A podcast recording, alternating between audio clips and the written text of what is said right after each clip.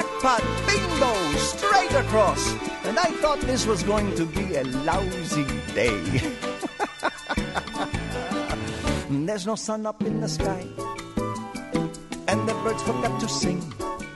De São Paulo, aqui é Rafael Nogueira e os anos 90 chegou. E é isso. Nossa, nada impactante. e é isso. Assim gente. como a década. É. Olha, vocês tenham respeito com os anos 90 porque Baby Letícia vai nascer na próxima parte, tá? Você não, você não tem como você ter nascido numa década ruim, né? Então. Na próxima parte, você nasceu depois de 94, Letícia. Eu nasci em 95. Gente, a depressão batendo aqui. Vou comer É muito baby mesmo. Ainda continua Baby Letícia, né? Então. Eu sou uma baby.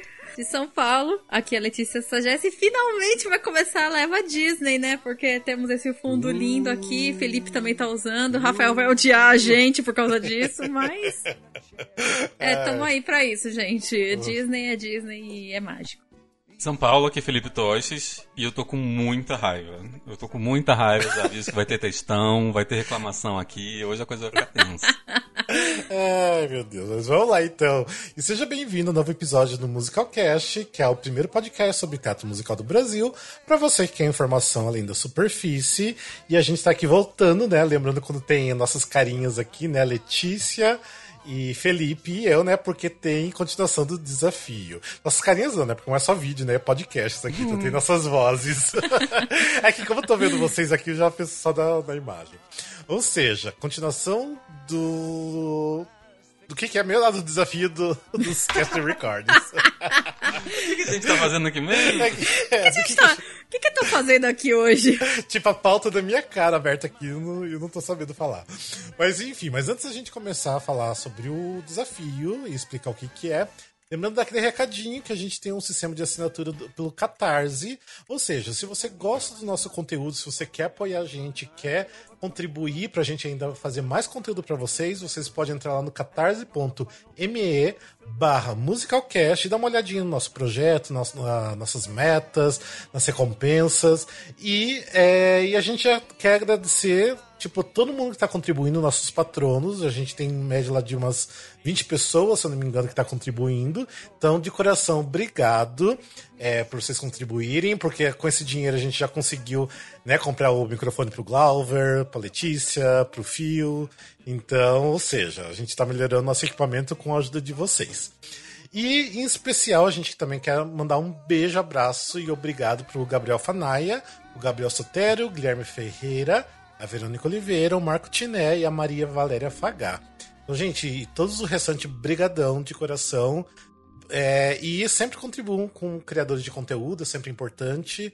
E é isso. Obrigado. É tudo anjo. Fizeram até um musical pra cidade de vocês, ó. é, exatamente. A gente vai falar do música de vocês. É verdade. Bem, é, para quem não sabe, né, o que, que é o desafio do Cast Recording que a gente tá falando, ou seja, a gente tá ouvindo todos os musicais que foram indicados a melhor musical do Tony Awards, desde que começou lá em 1958, né? 58? Ou 47, eu acho. 40. 47, nossa, ó, é que faz muito tempo, faz muitos anos atrás, por isso. É, ou seja, a gente tá escutando já, tipo, muito tempo. É, e a gente tá dividindo os episódios, né, em duas partes cada década, porque senão a gente se prolonga demais.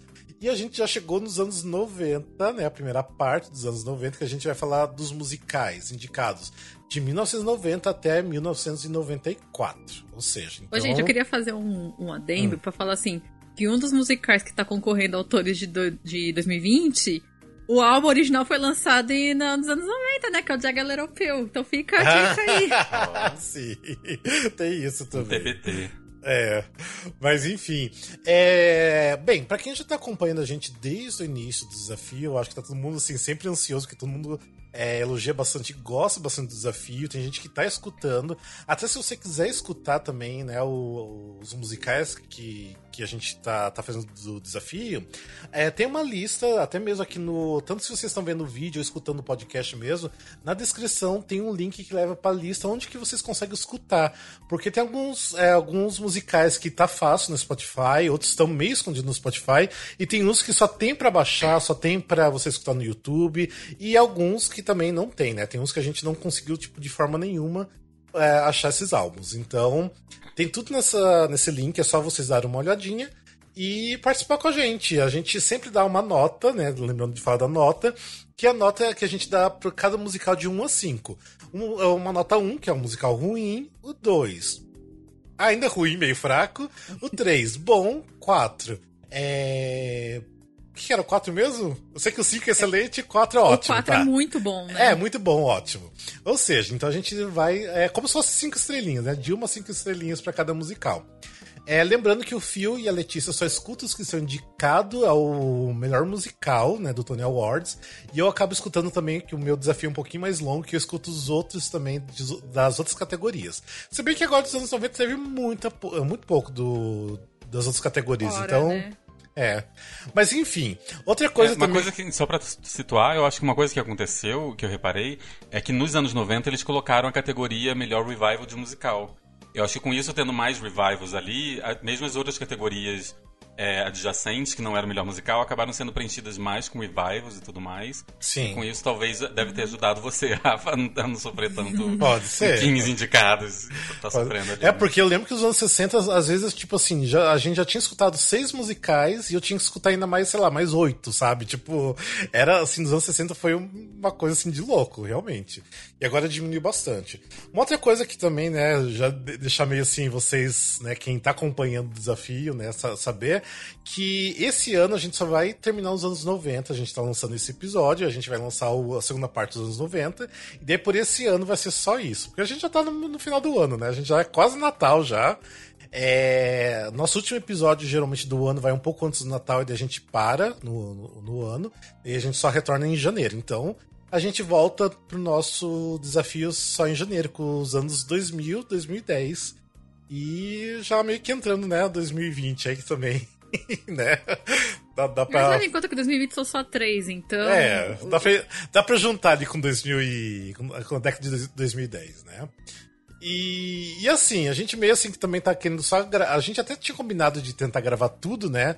Esse ano pra ir lançando aos poucos, mas a gente tá ficando bem saturado, né? da- do, do desafio, que tá bem difícil escutar tudo. E daí a gente acaba não apreciando tanto. Então a gente assim vai dar também um tempinho assim pra gente conseguir apreciar melhor e pra falar assim com mais é com mais clareza pra vocês do que realmente é como é o musical e nossas críticas e nossas opiniões sobre as músicas. É, Mas- tá deixando de ser uma coisa meio que a gente começou brincando, agora já tá vendo tipo uma obrigação. Ah, a gente precisa terminar, precisa terminar, precisa terminar. Sim, tem e eu, eu não sei você, mas eu chego uma hora e falo, putz, ainda não terminou essa obrigação, que coisa difícil de Agora terminar. nos anos 90 pra mim foi, foi difícil. Teve uns dois musicais ali que a gente vai falar depois que eu pensei muitas vezes de desistir de tudo, porque tava difícil de, de continuar. Então, Não, então por isso que é bom a gente agora dar essa pausa, que aí vai Sim. retomar. E É. aí a gente vai voltar a curtir de novo, igual a gente tava lá no comecinho, porque agora chegou uma, uma É, tá hora lá pro difícil. final que eu já tava, meu Deus, não tem fim isso. É, porque assim, eu não sei, eu sou péssimo em matemática, não vou fazer o cálculo, mas se você pegar, sei lá, um. Quatro musicais aí, tipo, por ano. Sei lá, a gente já escutou muitos musicais. Pelo menos eu acho que mais de. Sei lá quantos musicais que são isso, não sei. Nem sei quantos anos que já foram também. Não precisa contar, não, amigo, senão a gente perde a coragem. É, é muito, é muita coisa que a gente já escutou, então a gente tá aí na batalha. É, e quem tá em casa, aproveita esse tempo pra também tentar alcançar a gente, ouvir as dicas que a gente tá Sim. falando.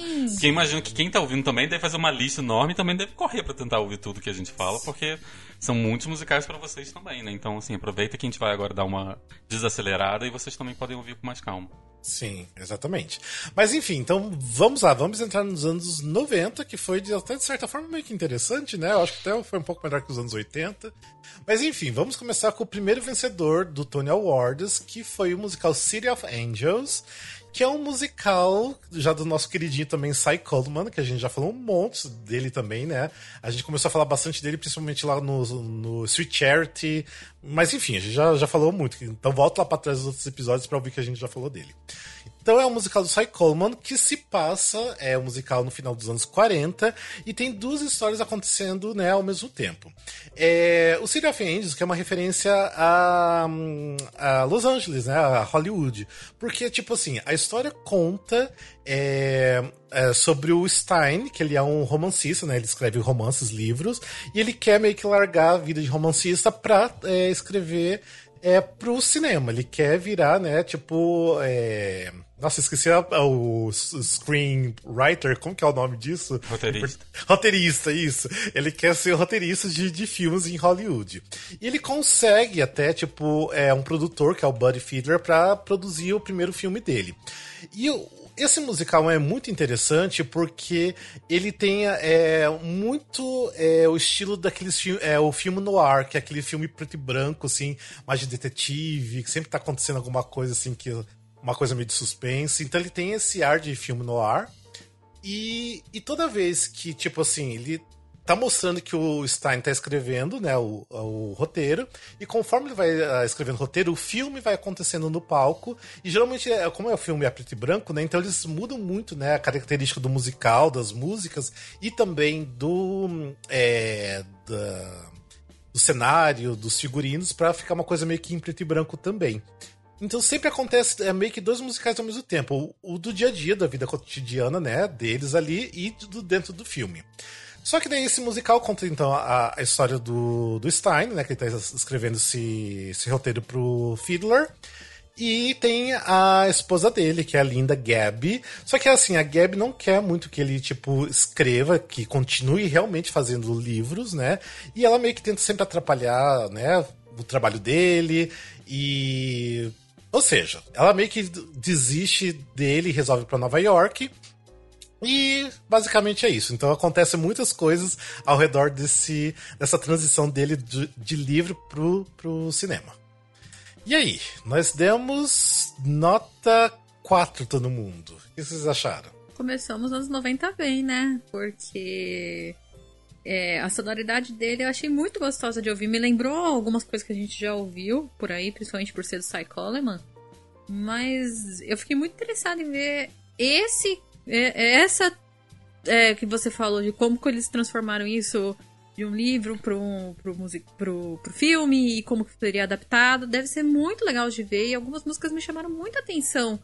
Pelo fato de que eu fiquei imaginando uma grande cena, uma coisa assim é, bem hollywoodiana mesmo, uma coisa, uma vibe tipo Sunset Boulevard. É, eu penso e... muito em Sunset quando escuto esse é... musical. e aí eu fiquei muito. Eu gostei bastante, por isso que eu dei nota 4, porque eu achei que ao mesmo tempo que lembra uma sonoridade antiga, é uma sonoridade dos anos 90 também.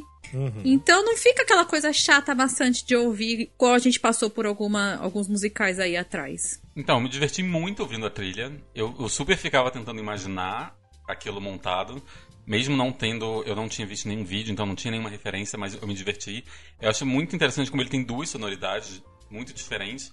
Eu ouvindo assim, putz, isso aqui com certeza deve ser do filme no ar. Não, isso aqui com certeza é da vida Sim. dele em Los Angeles, da vida hollywoodiana, sabe? E ver como uma vai um pouco mesclando, influenciando a outra. E então assim, só ouvir a trilha já era tão divertido, já foi tão imaginativo e criativo que eu só consigo imaginar que isso no palco também devia ser uma uma coisa maravilhosa, assim, de ver. Então, assim, eu dei. Eu até escrevi assim, quase quatro, quase cinco, porque pra mim é. foi muito é, legal, assim. Eu, eu até brinquei com vocês que eu queria dar, tipo assim, 4,5, sabe? Tipo, eu queria muito, assim, tipo, dar quase um 5. Pra mim, porque assim, comparando com outros trabalhos do Coleman, eu acho assim que realmente isso aqui é bom, o Cy Coleman é incrível. Só que eu não sei, ainda falta uma coisinha, assim. Tem algumas músicas que não é tão memoráveis. Então por isso que eu não consegui chegar a um 5. Só que assim, mesmo assim, tem hinos maravilhosos nesse musical. Tem tipo a música You're Nothing Without Me, que é maravilhosa. É, tem uma que é do da apresentação do Tony, que eu esqueci o nome também, que é incrível, das duas mulheres. É, mas assim, o musical é um show à parte. Eu acho que realmente mereceu ter ganhado o Tony Awards na época, porque no palco parecia ser uma coisa muito maravilhosa de assistir. E é incrível. Ou seja, conheça City of Angels. Principalmente se vocês já, né, escutaram alguma coisa antes do Cy Coleman, né? Que a gente já falou, igual do Barnum, do Sweet Charity. É, nossa, a gente falou de vários que eu nem consigo lembrar agora, mas já foi vários. E ainda tem mais. E ainda. faltou a música da Alanis, faltou a Uninvited da Alanis nessa trilha. eu achei um absurdo. Eu acho que em Revivals eles deviam colocar, sabe? Você só engrandece a obra. Sim, né? Mas enfim. Bora ainda pro próximo musical, que não ganhou, né? Lógico, o Tony Awards melhor musical, mas foi indicado, que é o Aspects of Love. Of Love. O Aspects of Love, na verdade, é uma versão gringa da, da Flor da Idade do Circo Buarque, né? Porque um que amava o outro, que amava o outro, que amava o outro. É basicamente isso. Não, é basicamente isso, mas é. Vamos lá. É, é uma história de um grupo de amigos e alguns familiares que eles acabam se envolvendo romanticamente. Então, assim, tem o Alex, que é um jovem inglês que ele se apaixona pela Rose, que é uma atriz, que se apaixona pelo tio do Alex, que é o George, que eles têm, ele tem uma a Julieta como amante, que eles têm uma filha chamada Jenny, que é prima do Alex e se apaixona por ele. É. É, é a flor da idade do Chico Buarque versão Broadway. Tá, mas uma coisa, um detalhe super importante que você não comentou, que isso aqui é um musical de Andrew Lloyd Webber. Eu né? ia falar agora, você não deixou eu terminar. Mais um pro Webberverse, então. Sim. É, e assim, uma coisa que é interessante desse musical, que tipo assim, tem muita música, mas assim, é muita música que tem nesse musical. porque ele Você é um tem que sang- ter tempo pra ouvir, É. porque ele é muito longo. Ele é um sung through, né? Que é tudo cantado. E. Só que assim, o mais, o mais bizarro é que a única música que assim, que é mais conhecida, que é a famosa, que seria o Showstopper, né? Aquele que é o momento principal, é a música de abertura, que é Love Changes Everything. Tipo, que não dá pra entender, né? Por que, que é é a primeira música já. Então. É, nós. E é muito chiclete, né? Essa música, gente. É muito. E, e ela repete várias vezes, não a música inteira, obviamente, mas você vai vendo samplezinhos ou reprisezinhos ao longo do- da- dessas duas horas de trilha. E, e realmente ela é muito assim, de, de você ficar depois remoendo ela. a- a- o, o refrãozinho fica voltando na sua cabeça. Não, e é engraçado que essa música Love Changes Everything, toda vez que eu escuto assim meio aleatória ela, eu fico pensando, nossa, mas de que musical que é? É do Evita? É do, do Sunset Boulevard? Mas eu não sei de que musical que é do Andrew Lloyd Webber, só sei que é do Lloyd Webber. é Mas aquele eu- musical que não é tão conhecido do Andrew Lloyd Webber, É. mas que tem essa música muito marcante que acontece isso. Também já tinha ouvido, eu ficava, gente, de onde é? Aí quando eu ouvi, eu, ah! Tipo, ah, existe esse musical, né? Tipo, já sei, então. Bem, eu dei nota 4 e vocês deram nota 3. Eu dei nota 4 porque pra mim ele tem muito ar de. Do, do que era feito nos anos 80 ainda, que eu gosto. Ah, apesar que sim, que a gente achou os anos 80 bem ruim, ele é a parte boa dos anos 80 pra mim, sabe? O Aspects of Love. Tipo, ele lembra muito coisas do, do Chess, que eu amo também, que era dos anos 80. Então por isso que eu acabei dando nota 4 e vocês que deram nota 3. O que vocês acharam? Ah, eu achei que ele fica muito cansativo. Fica. É, não só por ser sangue through, sabe? A gente viu vários aqui, tipo Evita e Fantasma, que eu dei nota 5. É, não acho que é isso que torna ele cansativo, mas eu acho que, no geral, as melodias ficam um pouco repetitivas pra mim, fica meio arrastado. E eu acho a história tão ruim, mas tão ruim. é tão melodrama. A gente tem um momento que o tio, ele ouve o sobrinho se declarando ou cantando com a filha e ele morre. Ele tem um infarto. Gente, é, é, é, é um nível de. Meu Deus, quem pensou nisso? Quem escreveu isso, sabe? Deveria ter 10 horas esse musical, não é possível. É o trabalhão Então, assim- britânico que a gente tava falando, que depois a gente vai falar de novo dele. É, mas eu- ele realmente, assim, por exemplo, é uma trilha que eu, eu, eu penso algumas músicas muito legais. O Love Changes Everything ficou na minha cabeça durante um bom tempo, mas eu não colocaria nunca essa trilha pra ouvir ela inteira de novo, sabe? De forma alguma. Tinha que ter um. Apesar de que dá, dá, dá, dá vontade de ver algumas cenas. Tipo, essa cena eu queria ver porque eu- provavelmente eu cairia no, na, na gargalhada no meio do teatro. Mas esse é um álbum que deveria ter um CD de highlights, sabe? Só do, dos melhores, sabe? Pra gente É escutar. Concordo. verdade. Concordo. E as músicas são muito parecidas, elas se repetem muito também. as É, músicas, além, né? eu acho Então- que é bem isso que o Fio falou. Por isso que eu acabei dando três, porque aí começa a ficar muito repetitivo, aí você acaba cansando. Não que o musical seja ruim. Concordo com o que o Rafa falou. Ele é bom, ele tem muitas músicas boas, só que ele começa a mesma melodia, que é uma marca do, do Andrew Lloyd Webber, como a gente sabe. Sim. Só que fica ao extremo isso. E eu gosto de algo. Gente, eu gosto de Fantasma da Ópera, então. É? Então é isso que eu achei estranho. Eu achei estranho não ter gostado tanto desse musical, porque ele é bem marca de Andrew Lloyd Webber, Uhum. mas ele chega a ficar chato. É, ele é tipo um exemplo de, de musical feito pra público londrino, britânico. Tipo, ele não é musical pra estar na Broadway, sabe? Tipo, é muito da característica de história que os britânicos gostam. Então, tipo, não sei, por isso que não fez sucesso na Broadway. Se bem que em Londres também não fez muito sucesso. Não foi grande coisa também lá, não. Mas fez, pelo menos fez mais do que em Londres, é, é na Broadway. Mas é. Ok, eu, eu, eu gostei. Tipo, já conhecia, mas fazia tempo que não escutava, mas pra mim ok.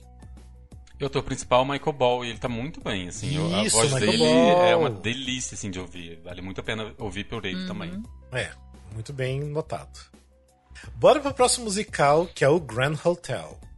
Grand Hotel é um musical que se passa um fim de semana num hotel elegante de Berlim em 1928 e lá tem vários personagens excêntricos nesse hotel que tem tipo uma bailarina, tem um judeu contador que quer passar os seus últimos dias nesse hotel, tem um barão, tem um médico, tem vários personagens assim e o musical é todo sobre essa interação entre eles e tem altas aventuras no hotel, digamos assim. Sim. Pra mim, a gente, eu e o Felipe nós demos nota 4 e a Letícia deu nota 3, né? Pra mim é um musical que é é bom as músicas, mas eu não me interesso pelo plot, pelo enredo. Tipo, não tenho interesse nenhum de ver o musical. Mas o álbum é muito bom de escutar, é gostoso de escutar o álbum. E pra mim é isso. Grand Hotel. Pra mim ele começa muito bem e chegou uma hora que ele não me prendeu mais. Até lá, sei lá, até a metade, eu falei, nossa, que legal, é bem isso que, eu, que você falou. Nossa, as músicas são muito boas tal. Só que chegou um momento que, sabe, tipo, você vai, você para de prestar atenção, aí você tem que voltar. Foi por isso que eu dei triste, porque eu, eu acabei me perdendo um pouco, porque eu achei que ele cresceu um ponto e não conseguia passar mais dali. Então, para mim também não, não tenho vontade de ver, não. Ah, eu fiquei muito curioso, assim, pra ver. É, em primeiro lugar, assim, essa montagem tem a Jane, Krak Jane Krakowski, que eu acho maravilhosa. Sim. É, só de ouvir a voz dela já deu aquele calorzinho no coração. É, e eu, quando. É, é realmente uma, uma trilha que você, deixa, você deixa passando, ela é muito gostosa de ouvir, mas quando eu prestava atenção, eu ficava interessado na história. Tipo, do nada alguém fala sobre teve um assassinato, assim, gente, teve um assassinato, não lembro de ter falado sobre um assassinato. Tem um assassinato nessa história? Não sei. Então, assim, de alguma forma ele me deixou intrigado e com vontade de entender. Eu sinto que ele deve ter uma vibe meio. Ai, qual é aquele da, da Pera Lupone, do, que a Susan Foster fez depois? Ai, de memória, é. eu sou péssimo. Anything Goes? Anything Goes. Eu, eu sinto uma vibe, tipo assim, comédia descompromissada, ah, personagens tá. ali num Sim. ambiente que vão interagir entre eles, tem uma história romântica, blá blá blá, e que você não se leva muito a sério e é divertido do começo ao fim. Eu senti uma vibe um pouco assim, não sei se é, tá, gente? Posso estar totalmente enganado, não vi, a gente tá só jogando pela trilha. E obviamente a trilha daqui não é um, um Cole Porter. É uma trilha muito gostosa, mas não é Cole Porter. Uhum. Mas assim, eu me diverti ouvindo, eu fiquei minimamente interessado pela história, gostaria de ver ela montada na minha frente. O elenco tá super gostoso nesse, nessa trilha. E por isso que eu tenho quatro. Foi uma, pra mim foi um musical gostoso de ouvir. Uhum. Beleza, bora pro próximo musical desse ano, que é o Meet Me in St. Louis. Bem, o Meet Me in St. Louis é baseado no filme de 1944, que aqui no Brasil é o nome, o nome de Hoje Seremos Felizes, se não me engano, que eu acho horrível. Hoje Seremos Felizes. É, agora você. É alguma coisa assim que eu acho tão ruim esse nome que eu não consigo nem memorizar ele. Mas enfim, eu até tenho ele em DVD. Mas é um filme que é muito famoso porque tem a Judy Garden, né? Tipo, Judy Garden, qualquer filme que ela fazia era sucesso, geralmente. Uhum. É, bem, o filme conta a história né, de uma família de classe média ali no começo dos anos. É, dos anos 90, nossa, de 1900, é. Eu acho que se passa em 1903, 1904, se eu não me engano. E tem um pano de fundo, uma feira mundial que acontece em St. Louis o musical, o próprio filme, não tem uma história assim, tipo, tão boa, assim. Eu nunca gostei muito. Assim. Quer dizer, o filme não é ruim, mas também não é maravilhoso. Não consigo achar o filme maravilhoso. Eu sei que o Alexandre ama o filme. Mas eu assim. Também amo. Você gosta? Eu não sei. É que assim, a, a, a história do filme mostra uma família que é composta por pelo casal, pelas quatro filhas, pelos avós, pelos papagaios, periquitos, tipo, uma galera que mora na casa, né? Tipo, uma família grande. e mostra a interação, né, deles como família, educação familiar, as filhas tentando é, conhecer os garotos, e tem cenas que acontecem numa festa de Halloween, e tem uma cena que é muito legal do bondinho, que é super icônica, né? Do Charlie Song. Assim, o filme e o musical não é ruim, mas não me atrai muito. Tipo, eu acho que ele fica meio disperso, sabe? Tipo, eu acho ok, legal, tipo, pra passar o tempo, mas nada, nada demais. E é basicamente isso. E o, o, musical, né, como é bem diretamente, né, uma releitura do filme, ele é tudo que tá no, no filme, tem no musical, mas meio que em ordens diferentes, mas tá lá também. E nós demos nota 3. E aí, o que, que, aconteceu aqui que a gente não foi um, um 4 aqui ou um 5? Eu acho que é uma trilha é... que eu não ouviria sempre. Com certeza não. Até porque eu, eu concordo. Eu, é, aconteceu para mim no mesmo caso que o Grand Hotel. Eu me perdi um pouco, me dispersei um pouco. Então, tipo, é, muitos musicais a gente ouve e fica prestando atenção na letra, na música. Esse, algumas músicas eu deixei de pano de fundo, sabe? Porque Uhum. eu também já conheci o filme, eu também acho que algumas horas eu me perco, apesar de gostar. Então, o meu problema maior é assim, eu gosto muito do filme. Eu, eu gosto realmente, por mais que eu entenda que o roteiro dele não é brilhante, não tem. Realmente as interações entre eles não tem muitos. não tem grandes dramas, não tem grandes problemas, assim, sabe? Sim. Mas, Então, ele realmente ele tem esse problema. Mas eu gosto do filme, e o que diferencia pra mim o filme de qualquer outro filme ruim é que ele tem, um, a Judy Garland, e dois, muitas músicas maravilhosas. Sim. Eu adoro muito Meet Me in St. Louis, eu adoro muito é, Have Yourself a Merry Little Christmas ou The Trolley Song, Sim. sabe? Isso com certeza faz ele ser o diferencial. A questão é, o filme, o, o musical, ele adiciona músicas e nenhuma das músicas chega sequer perto das músicas que tem no filme. Assim, Sim. eles estão ali só pra poder dizer que agora você tá no teatro, você vai ter que ouvir 10 músicas a mais. É, porque no filme tem. ah, Não é tantas músicas que tem assim, né? Pra preencher um, né, um musical de palco, É. realmente. E outra coisa, ele não tem a Judy Garland, que, tipo assim, nada contra quem fez a, a, a atriz, eu nem, nem, nem lembro Ah, agora eu nem lembro dela. também quem fez. É.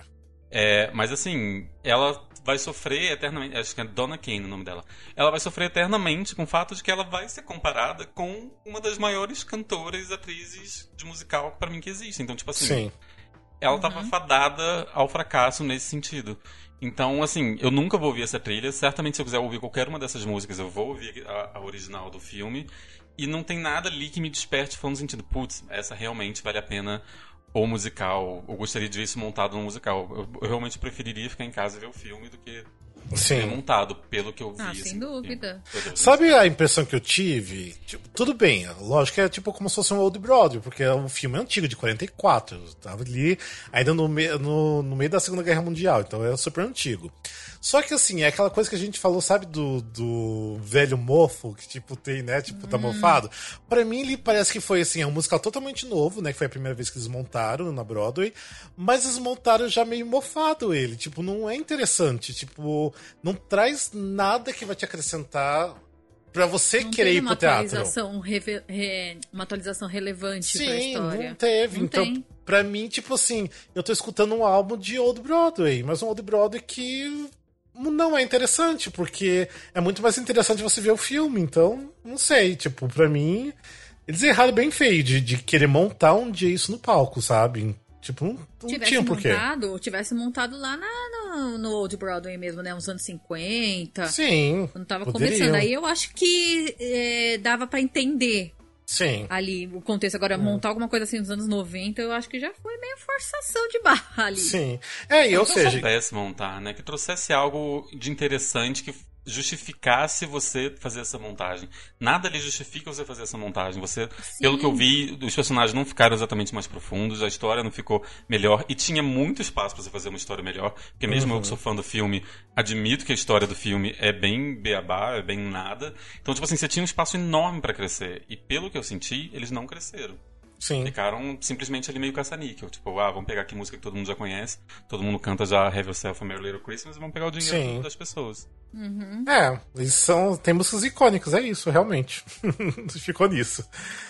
É, beleza. Então vamos para o ano de 1900 1991, que o vencedor desse ano foi o The Will Rogers Follies. O The Will Rogers Follies é música do Cy Coleman. É, e conta a vida do Will Rogers, que é um comediante e era tipo um apresentador, né? Que eles chamam de headliner, do Ziegfeld Follies. E ela é toda contada, o musical é todo contado por meio de uma série de atos do tipo Follies, que é aqueles atos meio piradões. Uhum, E muito, muita produção luxuosa. sim. É, É. um musical biográfico, gente. É, na é verdade, eles. É assim, porque a história desse Will Rogers Follies, eles quiseram fazer uma homenagem ao Ziegfeld Follies, né? Que foi um, um grande produtor de, de musicais lá nos anos 20, 30 e 40. Só que eles quiseram fazer uma homenagem ao Ziegf- Ziegfeld Follies, só que eles quiseram, tipo, né, criar um outro personagem que é o Will Rogers. E pra mim, tipo, ah, por que, que não faz então uma homenagem direta pro cara, já que vocês querem fazer, né? Exatamente, Então rapaz, eu precisa. precisa, né? Criar outro personagem pra homenagear elogiar ele. E, mas assim, eu, o que eu acho interessante nesse nesse Follies aqui é que eles quiseram tentar recriar realmente o Follies dos anos 20, dos anos 30, que é aquela coisa grandiosíssima, uhum. sabe? Tipo, de muita gente no palco, muita dança. É, e não tem realmente uma história, né? Só realmente cenas jogadas como eram os Follies de antigamente, mas eles quiseram recriar isso. E assim, nós demos nota 3, né, todo mundo. É, nós demos uhum. nota 3. Por ser Cy Coleman, eu acho que é incrível, mas assim, juntando história, juntando tudo e com as músicas, daí eu não consigo dar além de 3. Pra mim, é muito bom, é sou muito gostoso, mas ainda parece mais o mesmo. Parece coisas que a gente já escutou no 42nd Street, que a gente já escutou lá muito anterior, lá no, né, nos anos 50, 60. Então, para mim, não não acrescenta em nada. Eu sei assim, eu já vi alguns vídeos no YouTube, é interessante, é lindo, tem muita dança, o pessoal é foda, mas não para ganhar um Tony aqui desse ano. Até porque o, realmente o que merecia o Tony a gente vai falar daqui a pouco. Sim. mas eu acho que esse musical é aquele musical para ser visto e não pra é. gente ficar ouvindo Exatamente. o tempo inteiro, igual muitas vezes a gente faz. O Follies, ele tem uma sonoridade muito boa por ser Cy Coleman. Uhum. Mas é aquele musical que para mim só funcionaria vendo no palco. Provavelmente se eu visse no palco, Sim, talvez eu, eu desse uma nota maior. Talvez. Sim. Não é 100% de certeza ainda. Mas ele é ok. É. Legal. Então, para mim, eu acho ele um pouco pior do que até do que vocês estão falando. Eu, eu considerei ele um pouco pior. No sentido de que eu ouvindo as músicas e tentando prestar atenção nas letras, eu pensava assim, gente, que libreto horrível que libreto banal, parece realmente que alguém na escola escreveu. Porque tem hora que realmente o cara fala assim: Mas nossa, você já está duas músicas nessa cidade, você ainda não falou sobre o seu interesse amoroso. Ah, sim, meu interesse amoroso. Gente, o que, que é isso? Alguém foi pago para escrever isso de verdade? Sabe? Eu entendo que deve ser visualmente deslumbrante, as músicas são gostosas de ouvir, é por isso que na verdade minha nota é 3, que é uma nota que é bom. É assim, é uma, eu posso pegar músicas aí e colocar para ouvir em dias de chuva e ficar feliz, tá tudo maravilhoso. Mas se você ouvindo a trilha, você pensa, gente, mas essa história tá muito mal contada, tá muito ruim, eu acho que tem algo muito errado aí. É, é, para mim, parece o efeito clássico de Razzle Dazzle. Tipo assim, vamos encher esse palco de gente, vamos fazer um monte de brilho aqui, ó. Vai ter um, um, o Tommy Toon, que é um diretor super famoso de, de sapateado, vai sapatear a vida aqui, então ninguém vai reparar que, na verdade, o que tá amarrando essas histórias tá muito pobre. Sim. Foi a sensação que eu tenho. De novo, até concordo com a Letícia. Vendo, pode ser que a minha nota mudasse. Mas ouvindo, eu senti uma pobreza de de narrativa, de, uhum. de dramaturgia. E na verdade isso aí é parte da reclamação, do, na verdade eu vou deixar para o ano seguinte para fazer mais o meu textão. A dramaturgia na Broadway nesse momento, principalmente quem está ganhando, para mim está muito pobre.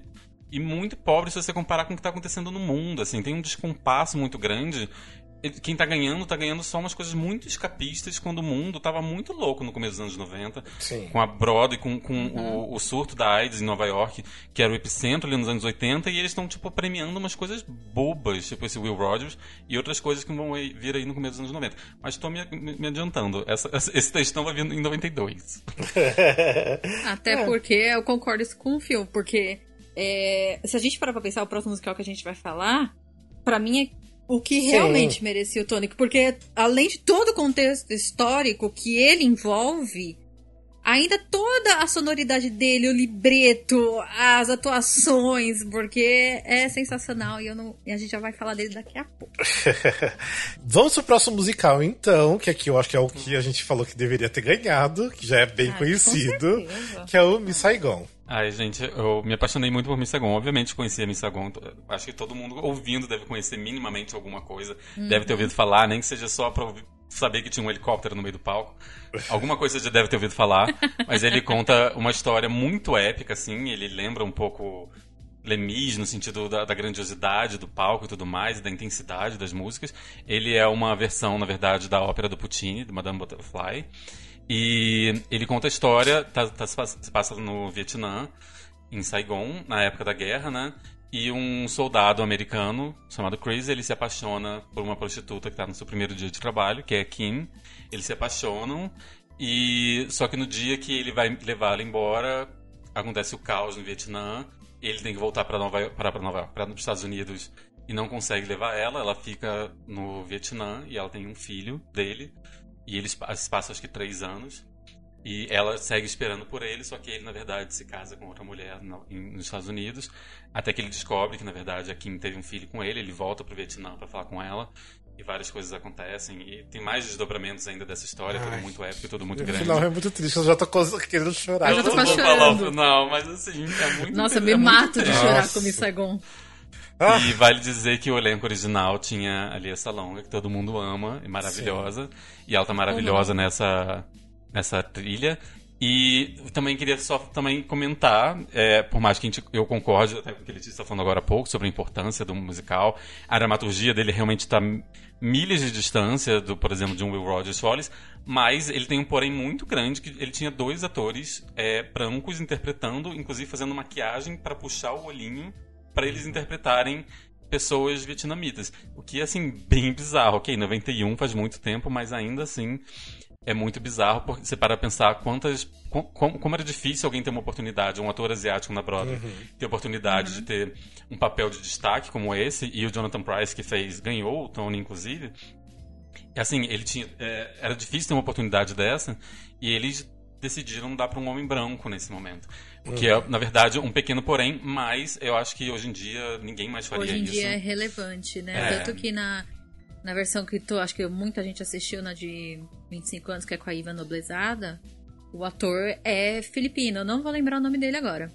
Mas Ah, ele é também não filipino. é, eu não lembro o nome, mas ele é maravilhoso também. Ele é maravilhoso. E ele é incrível. Então é isso eu acho legal, que aí o- os erros que eles fizeram na versão original, eles corrigiram agora nessa versão de 25 anos. Sim. E assim, pelo que eu entendi, parece que eles fizeram uma grande campanha mundial pra descobrir a atriz que faria Kim. Foi como eles chegaram na lista longa, pelo que eu entendi, pelo menos. Sim. Só que eles acharam que isso, eles, tipo assim, já dei um check nessa caixinha da diversidade e o Sim. resto eu posso colocar gente branca. o que é muito louco, sabe? Mas assim, isso não diminui o musical. O musical é lindo. Eu falei com o Rafa agora há pouco. Eu acho ele brega? Acho ele brega, gente. É brega, mas é brega bom.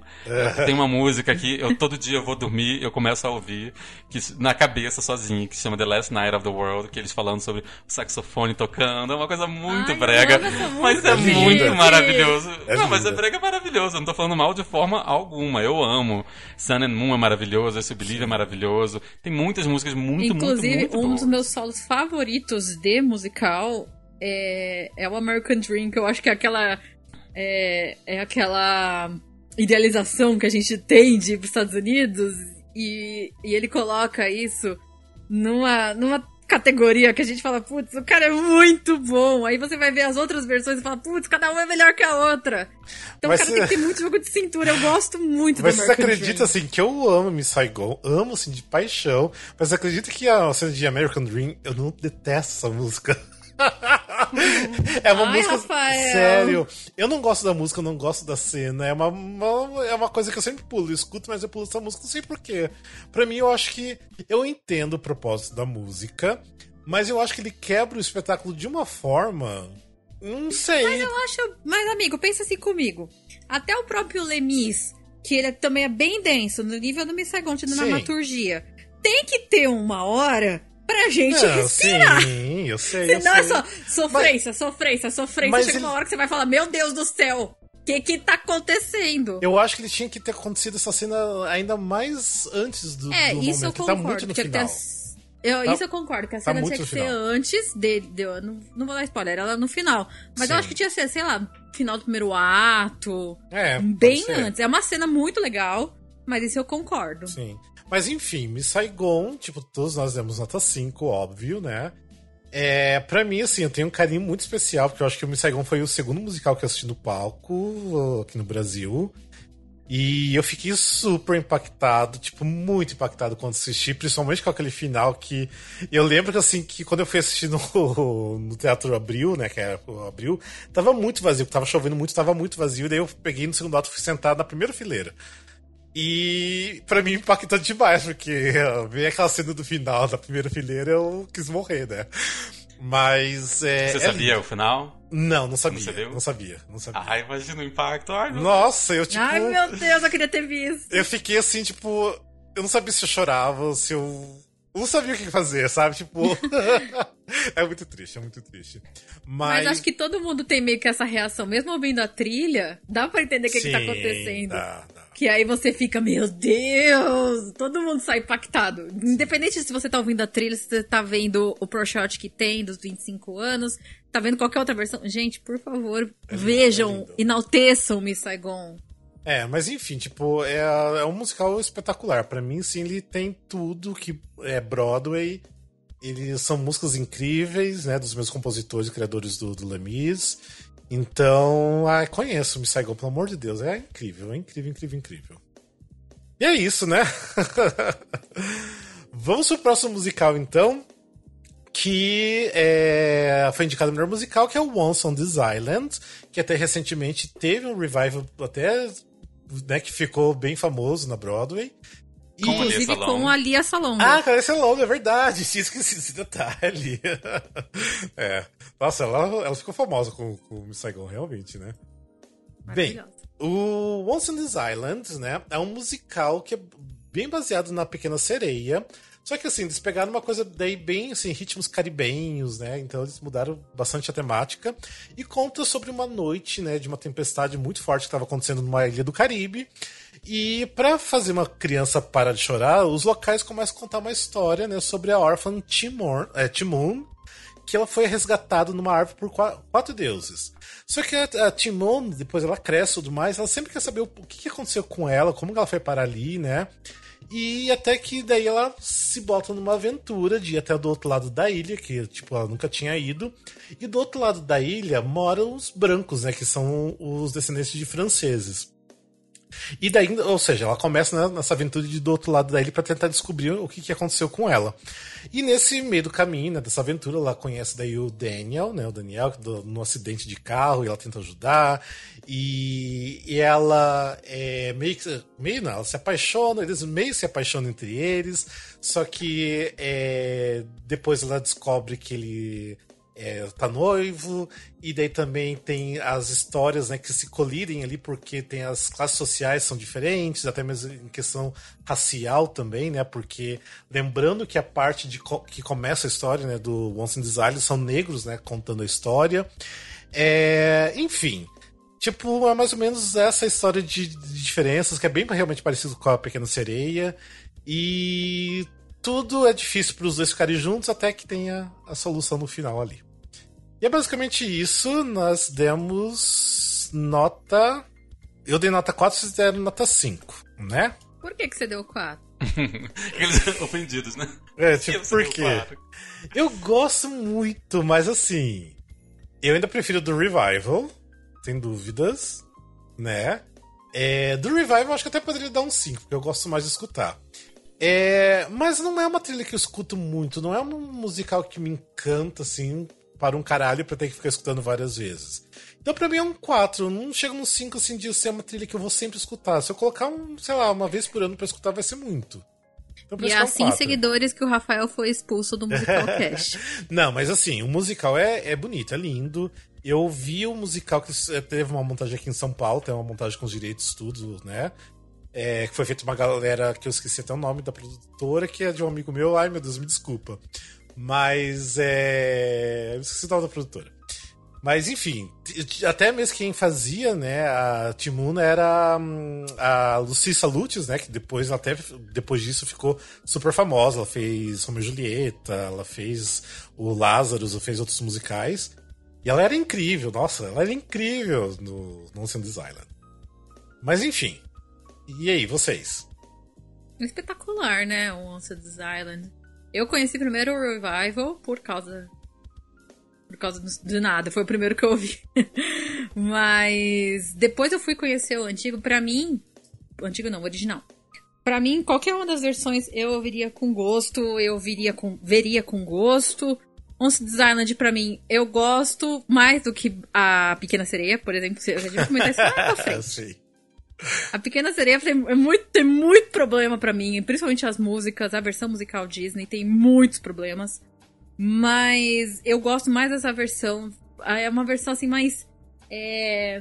Como é que eu posso explicar? Mais emotiva, me dá essa impressão. Principalmente esses outros ritmos que a gente não estava acostumado a Sim. ouvir na Broadway. Então é uma coisa assim que primeiro me chocou, depois eu amei e eu sempre tô ouvindo. Tanto esta versão quanto a do Revival. Uhum. Então, eu amei muito. Eu conhecia também, obviamente, acho que com todo mundo. Eu conheci mais o Revival. Eu vi o Revival na Broadway, né? Com a Lia Salonga. Maravilhosa. E já na Broadway eu tinha amado. Eu confesso que, tipo assim, se eu tivesse só ouvido essa trilha e eu não conhecesse o Revival, não conhecesse como é tão brilhantemente transportado isso pro palco, eu não sei se eu teria dado os cinco. Mas já que eu vi, eu dei esses cinco. Eu adoro toda essa interação entre os deuses que ficam tentando descobrir qual é o, maior, o poder maior, né? Se é o amor, se é a morte, e como eles ficam desafiando ela, se você matar ele, eu deixo você viver e tudo mais. E eu, eu adoro todo o desdobramento que vai dando a história. Eu fico totalmente imerso na narrativa, na dramaturgia, na, nessa brincadeira dos deuses e nas interações sociais. Eu acho que tem crítica social, tem fantasia, tem uma, um romance maravilhoso, tem personagens homem boost, tem, tem tudo que eu. Sim. Todos, é, uhum. acho assim. Ele se completa muito bem. Eu, eu entendo o Rafa no sentido de que talvez eu, eu goste mais da trilha do, do, do, Revival do que esse, mas também não acho que essa trilha, de forma alguma, eu ouça sentindo falta de algo. Eu acho que ela tá super dentro do que, do que a peça precisa. E ela é muito gostosa de ouvir, ela é muito upbeat, ela é muito. Às vezes a gente fica num, num marasmo é, de coisas que a gente ouve, que esse é um musical que super me desperta, do, tipo assim, a me lembrar que o musical vai, pode ir muito além em sonoridades, em, em locais, em coisas que traz. E, então, assim, eu ouvindo esse musical, eu fiquei plenamente feliz naquele momento. Assim. Vamos pro próximo musical, que é o The Secret Garden. O Secret Garden é baseado num livro que foi escrito em 1911 é, conta a história de uma menina órfã, que ela é super mimada, e aí ela é enviada para viver com os tios nos arredores lá de Yorkshire. E descobre uma. É, ela vai renovar toda a vida para ela e pro primo doente. Que aí eles descobrem o jardim secreto da tia. E eles trazem aquele jardim de volta à vida e vão comparando com tudo que tá acontecendo. E é bem bonitinho. E nós demos nota 4. Eu, assim, é, é uma história até bem conhecida. Tipo assim, tem trocentos mil filmes, tem trocentos mil minisséries, pelo jeito, assim. É, não é um. Até tem uma versão de um filme que é bem, bem famosa, até, que eu não lembro quem fez, mas ela é bem famosa. E. Ok, eu acho que é meio óbvio que ele montar isso, né? Uma história tão famosa, montar isso na, como musical. E as músicas são belas, são gostosas de escutar, então nós temos nota 4, né? Não sei o que vocês acharam, mas assim, não achei nada memorável também, mas é, não é ruim.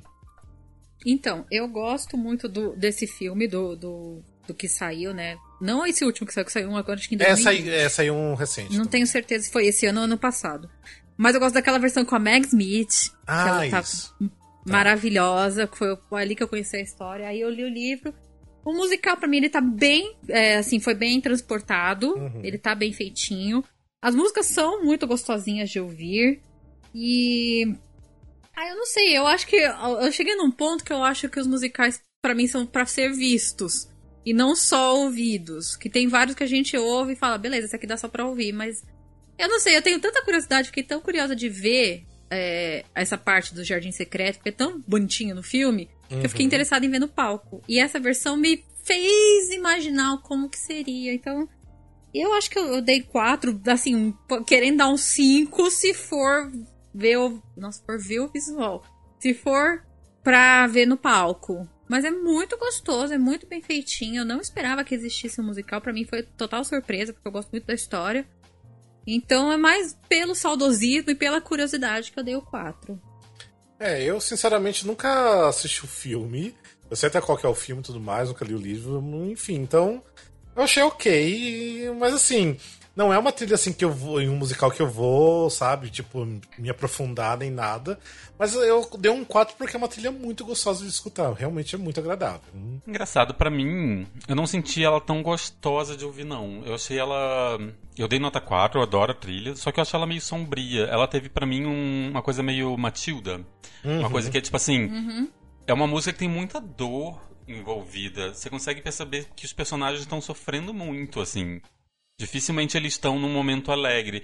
E todos os personagens estão sofrendo muito, acho que o musical inteiro, assim. e por mais que tenha crianças e tenha momentos Mas leves, é, é alguma assim coisa mesmo. Infantil, no, no, na história original, assim, eles estão sofrendo o tempo inteiro. É isso. Né? E É. assim, eu fiquei, eu fiquei muito curioso, pelo que a gente leu, assim, pelo que eu li pelo menos, a, a parte de cenários, de figurinos e tudo mais, deve ter sido uma coisa muito deslumbrante de ver. E eu acho que assim, a trilha, ela definitivamente ela não é memorável no sentido, tipo assim, ela não vai ser chiclete, ela não vai ser, em momento algum ela se permite ser wicked, ser, ser uma coisa que você, uma coisa pop, uma coisa que você vai sair cantarolando. Pra mim ela é muito, ela o sentido, eu acho que quem fez as, as letras, as músicas, ela percebeu o que, que a história precisava e entregou exatamente o que, o que era isso. O que, tipo assim, como a gente está só ouvindo, talvez não seja tão fácil pra gente ter esse, essa relação no sentido de, nossa, essa trilha agora eu vou ouvir várias vezes e tudo mais. Eu não acho uma, uma trilha que é muito fácil de ouvir. Apesar de ter o Mandy Patinkin maravilhoso cantando, pode cantar pra mim o que for que eu vou sempre ouvir.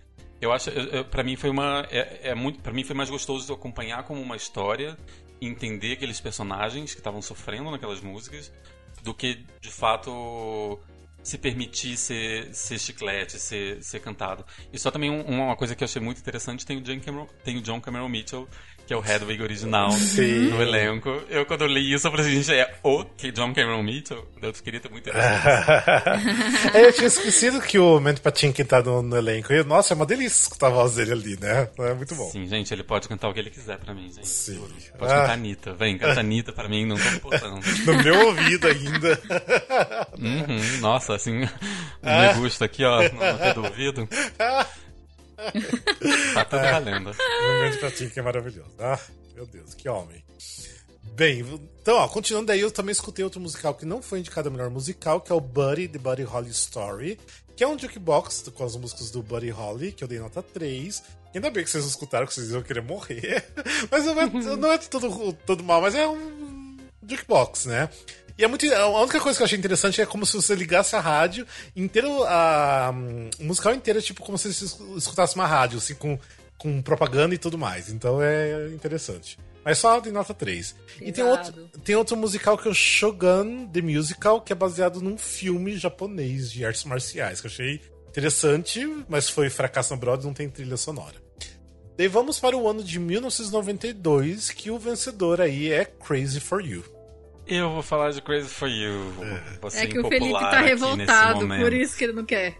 Sim, nesse momento. Só pra dar um contexto, Crazy For You é um musical baseado em outro filme da Judy Garland, chamado Girl Crazy, de 1900 bolinha, 1930, se não me engano. Não, 1930 não, porque ela não era viva, enfim. É, enfim, é um filme velho da Judy Garland e conta a história de um cara que ele tá no showbiz, ele não tá conseguindo fazer muito sucesso, ele trabalha numa firma, num banco, se não me engano, e ele vai pra uma cidadezinha pra é, pegar posse de um, de um lugar lá, de um teatro, se não me engano. E lá ele decide montar um musical, já que a vida dele em Nova York ele não tá conseguindo nenhum papel, então ele de- decide montar, chama as amigas, chama o pessoal, chama o pessoal da cidade para tentar salvar esse imóvel que ele deveria pegar. E nisso o Follies, ou alguém que seria o Ziegfeld Follies da, da, da história, vai pra cidade também, e aí ele, o, o cara da- do banco, que é o protagonista, claramente se apaixona pela menina ingênua, dona da, do, do imóvel que eles estão tentando salvar. E foi montado aqui no Brasil pela Cláudia Raia, fazendo a virginal protagonista. E pelo marido dela, né, o Jabas. Sim. E são músicas do. Vale dizer que são músicas do Gershwin, né? Do É, um Gershwin. jukebox. juke- Outro É jukebox, bem né? jukebox. E uma grande curiosidade é que a atriz principal desse é a Pequena Sereia. Tem que ser. A Jodie Benson, que faz a voz original da Pequena Sereia. E foi logo depois, 92, se não me engano, a Pequena Sereia de 89, né? Então, tipo assim, É. logo depois dela gravar Sim, A ela Pequena Sereia, ela foi fazer esse musical. Que, assim, pelo, quem, quem, quem viu no Brasil recentemente, né, sabe que é uma grande produção, é muita dança, é muito. umas coreografias maravilhosas, é muito. É muito Will Rogers nesse sentido. E já entrando um pouco no que eu acho, eu acho a dramaturgia paupérrima, assim, é de uma pobreza. Pra mim era pobre em 1930, mas aceitável no sentido de que era extremamente Felipe! escapista. Mas, assim, o meu problema, e aqui vai envolver tudo, é de novo isso. Gente, você tá em 1992, gays estão morrendo que nem formiga, então a AIDS está bombando. No, na parte da, de dramaturgia do Tony Award, você vai ver que vai estar ganhando dois anos seguintes Angels in America. E aqui a gente tem dois anos seguidos com Real Rogers e Crazy For You, que são, tipo, o mais básico e raso que uma dramaturgia pode ter, o mais escapista possível. Eu acho que isso ajuda é, uma, um preconceito que, na verdade, as pessoas têm com musical como se fosse um gênero menor, como se musicais não pudessem falar de coisa séria, não pudessem, não, poder, não, poder, não podem falar, é, transmitir o que está acontecendo no mundo como se eles fossem só escapistas. O que é muito mentira, porque nesse ano tem musicais, por exemplo, falsetos, que a gente vai falar depois, que é exatamente o contraponto uhum. disso. Então, assim, uhum. para mim o Tony premiar Crazy For You, por mais que eu adore até a versão da Cláudia Raia, não tô nem falando nesse sentido, não é que seja ruim. Eu gosto da música, as músicas do Gershwin são maravilhosas e tudo mais, mas se naquele momento você premiar um escapismo nesse nível, e você vai ver que tem, tipo, de quatro indicados, três são simplesmente escapismos bobos. Quando tinham falsetos e tudo mais, por mais que eu entenda porque que falsetos às vezes. O Rafa tá falando que ele é, tem mais caras de off-broadway e tudo mais. Eu acho que é tipo assim: vamos enfiar a cabeça dentro do buraco e fingir que o mundo à nossa volta não tá acontecendo nada. As pessoas que fazem os musicais, todos os gays que fazem musicais, não existem. Uhum. A gente não precisa falar disso. Então, nesse sentido, eu fiquei com muita, muita raiva do Tony e dos musicais nessa época. Deu uma crise fazendo o desafio, no sentido, meu Deus, o que, que eu tô fazendo? Premiando, não, não que eu esteja premiando, mas estudando tanto sobre essa premiação, uhum. que ignorou tantos gays, sabe? V vamos pensar quantas peças que falam abertamente sobre os gays a gente ouviu de 47 até aqui, gente. Foram pouquíssimos, Sim. pouquíssimos. Hum. Nesse sentido, eu fiquei com muita raiva e foi meu desabafo do momento. É sua opinião, Felipe, tá tudo certo. Tanto que é, eu e a Letícia demos nota 4, você deu nota 3, né? Eu dei nota mais 4 porque para mim, assim, é o único jukebox do Gershwin que eu já assisti, que conheço, né? Mas aqui eu acho que, se não me engano, é o terceiro jukebox, né, com as músicas dele que já se repetiu trocentas mil vezes, né? Já foi utilizado antes. É, mas eu gosto muito da sonoridade da, dos arranjos das músicas, não tem nada de uau diferente. E realmente, a história não tem muita coisa, história não é muito interessante. Mas eu acho que vendo no palco as coreografias e tudo mais, ele é muito grandioso, ele é muito bonito. E até que no Brasil, com a Cláudia Raia e o Jarbas, foi bem legal, eu gostei bastante. É, então por isso é o meu 4, mas não é assim um musical que uau, tipo, preciso sempre rever, rever. Quero um, um pro shot dele pra assistir aqui do, do Brasil também. Isso jamais. Mas é um 4 para mim. Só pra fechar, é, daqui, daqui a um, no, em 93 ou 94, a gente vai falar de um de, um de revista que, para mim, é o contrário disso, no sentido de que ele realmente pega músicas muito conhecidas e ele dá uma roupagem muito diferente uhum. e é muito mais gostoso de ouvir. Eu acho que, por exemplo, eu não ouviria tanto. Eu provavelmente não ouviria as músicas de Crazy for You pela versão de Crazy for You. Sabe? Por mais que elas não sejam ruins de forma alguma. Mas eu não também não são as minhas. O meu 3 também foi muito por não ser a versão das músicas do Gershwin que eu ouviria. Mas enfim, vamos então pro próximo musical, que é um musical que o Felipe estava falando até agora há pouco, né? Que já até é meio conhecido, que é o Falseiros. É meio conhecido por quê? Porque já teve um revival que todo mundo amou, quem assistiu. Tem o pro shot desse revival que foi transmitido pela PBS. Bem, musical Falseiros é um musical de William Finn, que assim, é, ele não fez muita coisa, mas tudo que ele faz é incrível, as composições dele. E é interessante falar que o book, né, o, o livro é do James Lapine, que é o mesmo, né, do Sun in the Park with George, Into the Woods, então é, é bom lembrar desses nomes. Bem, o Falseiros, ele na verdade, ele é meio confuso porque ele começou como off-Broadway, assim, ele era meio que uma trilogia, eles transformaram em alguns musicais, e esse o Falseiros, ele junta dois musicais, que é o The March of the Falseiros e The Falseiro Lands, que é o segundo ato, e mas é basicamente os mesmos personagens e é tudo é, continuação. Bem, o Falseiros fala de uma família judaica, né, no final dos anos 70, e a família é composta pelo Marvin, que é casado pela, é, com a Trina, e tem o filho Jason. Ai, no Revival eu, eu amo Jason, ele é maravilhoso. Uhum. E assim, tudo vai bem, até que o Marvin decide largar a esposa para ficar com um cara, né, chamado Weezer. O que é incrível, né? Imagina você colocar uma história, né, de um cara que larga a mulher pra ficar com um cara, né? Eu acho que é. Até hoje em dia é meio difícil, né, tratar disso. Uhum. Bem, daí a, e a Trina começa a ter um, um, meio que um relacionamento com um psiquiatra, que é o Mendel. E daí nisso o Jason, né, que é o filho, fica no meio disso tudo, dessas confusões. E também tem o casal de lésbicas, que são vizinhos, também tá no meio disso tudo também. Aí é que vem a parte triste, né? Que o Weezer é diagnosticado com AIDS.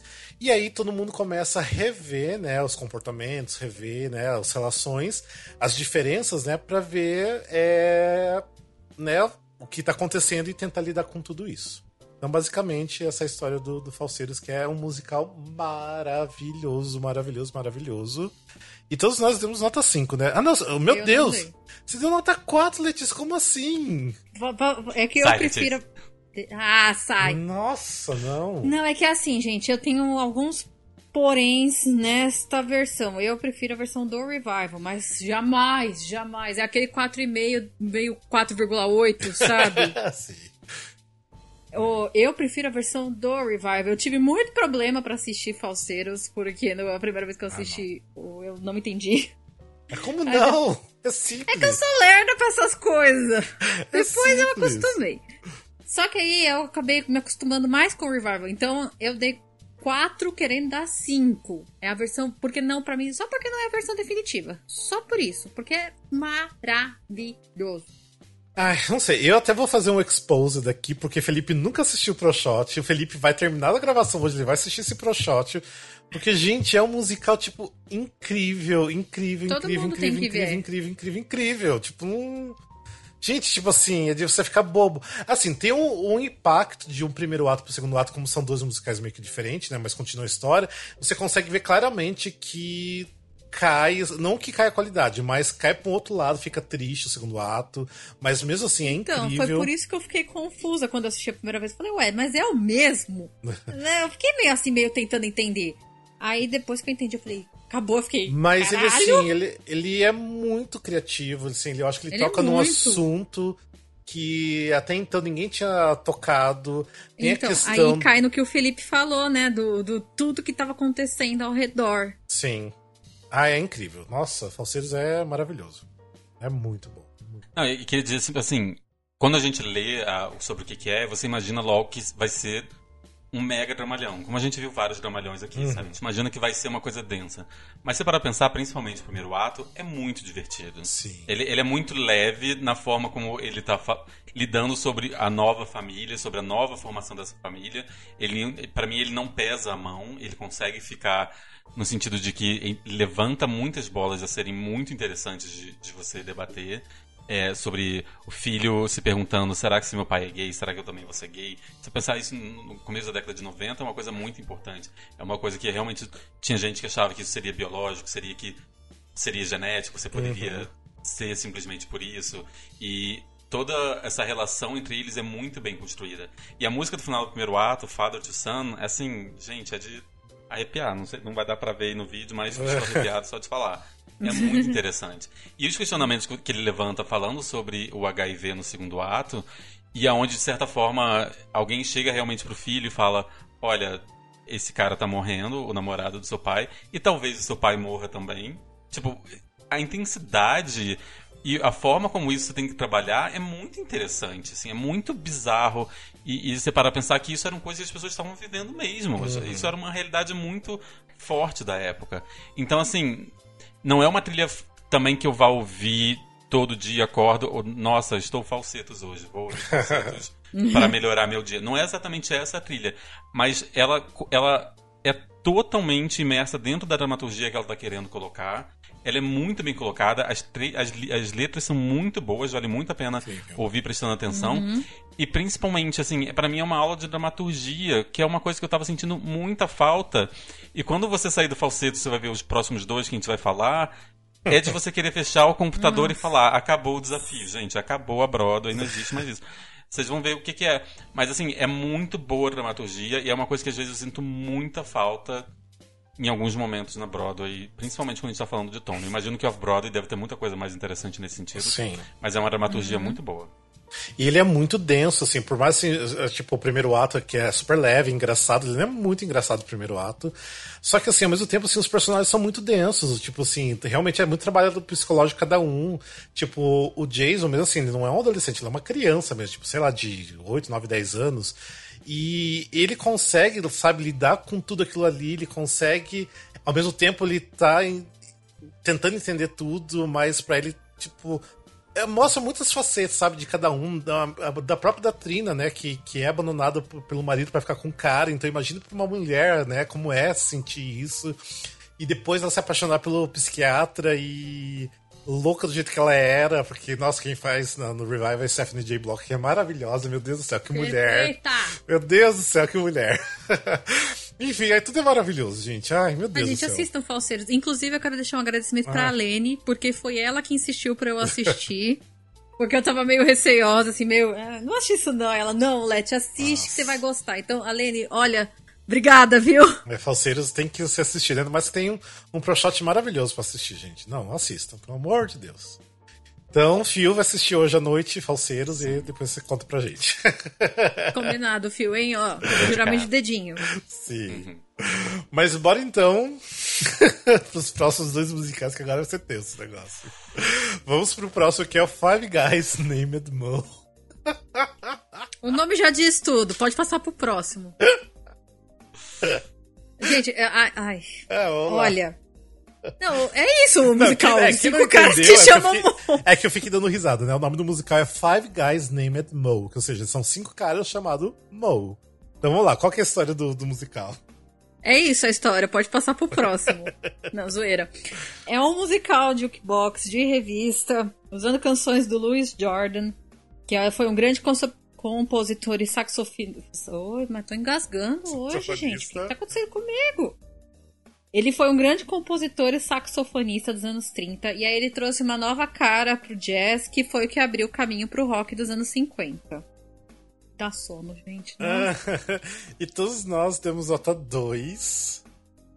Que foi aí um ponto que eu falei, gente, será que eu quero esse desafio pra minha vida realmente? tipo. Nossa, eu, eu quis tanto matar o Rafael ouvindo isso. Sério, eu falei, por que, que ele me enfiou nesse negócio? Nossa, eu repensei o desafio muito escutando essa trilha, viu? Mas muito. Eu, eu, eu comecei a escutar a primeira música e falei, tá, outro jukebox, outro musical de jazz. O que que tá acontecendo que nos anos 80 e nos anos 90 o jazz tá tão forte na Broadway? Tipo, eu fui até pesquisar em relação a isso, não consegui achar se tinha motivos. Não, tem, não tem registro de o porquê o jazz estava tão em alto, pelo menos em Nova York, não sei. Acabou É. a criatividade.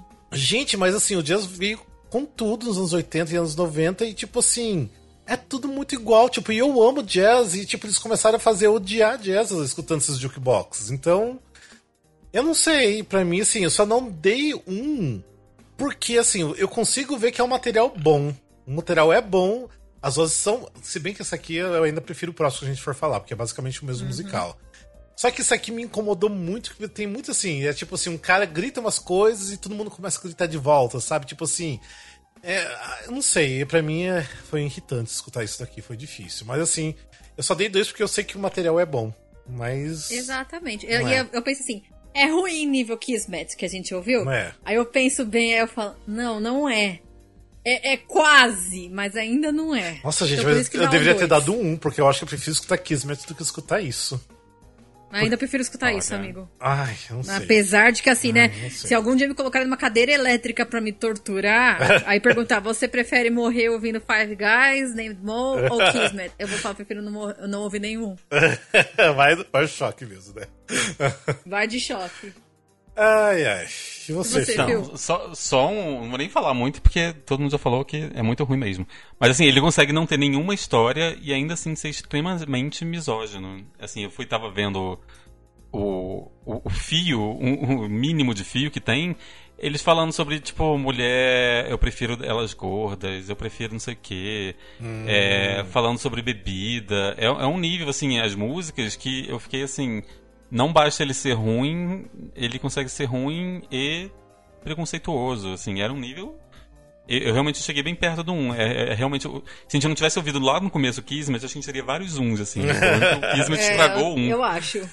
Eu acho assim, eu precisaria conversar com alguém que tava ali realmente assistindo as músicas da Broadway nos anos 80 e 90. Tem um bando de gente velha no Facebook que, que assiste muita coisa lá, pra perguntar pra eles o que estava acontecendo e tentar entender, porque realmente eu, eu fui procurar a história do, do jazz nos anos 80 e 90 pra ver o que estava acontecendo e vi que teve uma baixa muito grande depois dos anos 70.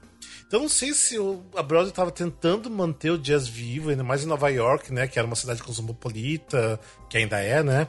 Então não sei, mas eu acho assim que a Broadway entrou numa de fazer o jazz, jazz, jazz, que pra mim não. O jazz pra mim ficou lá no Chicago, no, no Street Charity. Tipo, não Parou, quero. gente. Não, vaz, não façam mais jazz, por favor. Sim, tipo, ou faça com qualidade, faça com uma história igual que é, É Chicago. pra acrescentar né? alguma coisa, não aquela mais do mesmo, gente. Por favor, Não a gente fazer- não aguenta mais, já estamos em 92. Sim, e não fazer mais musicais de jukebox de jazz, porque isso aqui deve ter sido o quê? Sei lá, o sétimo, oitavo jukebox de jazz que a gente escutou.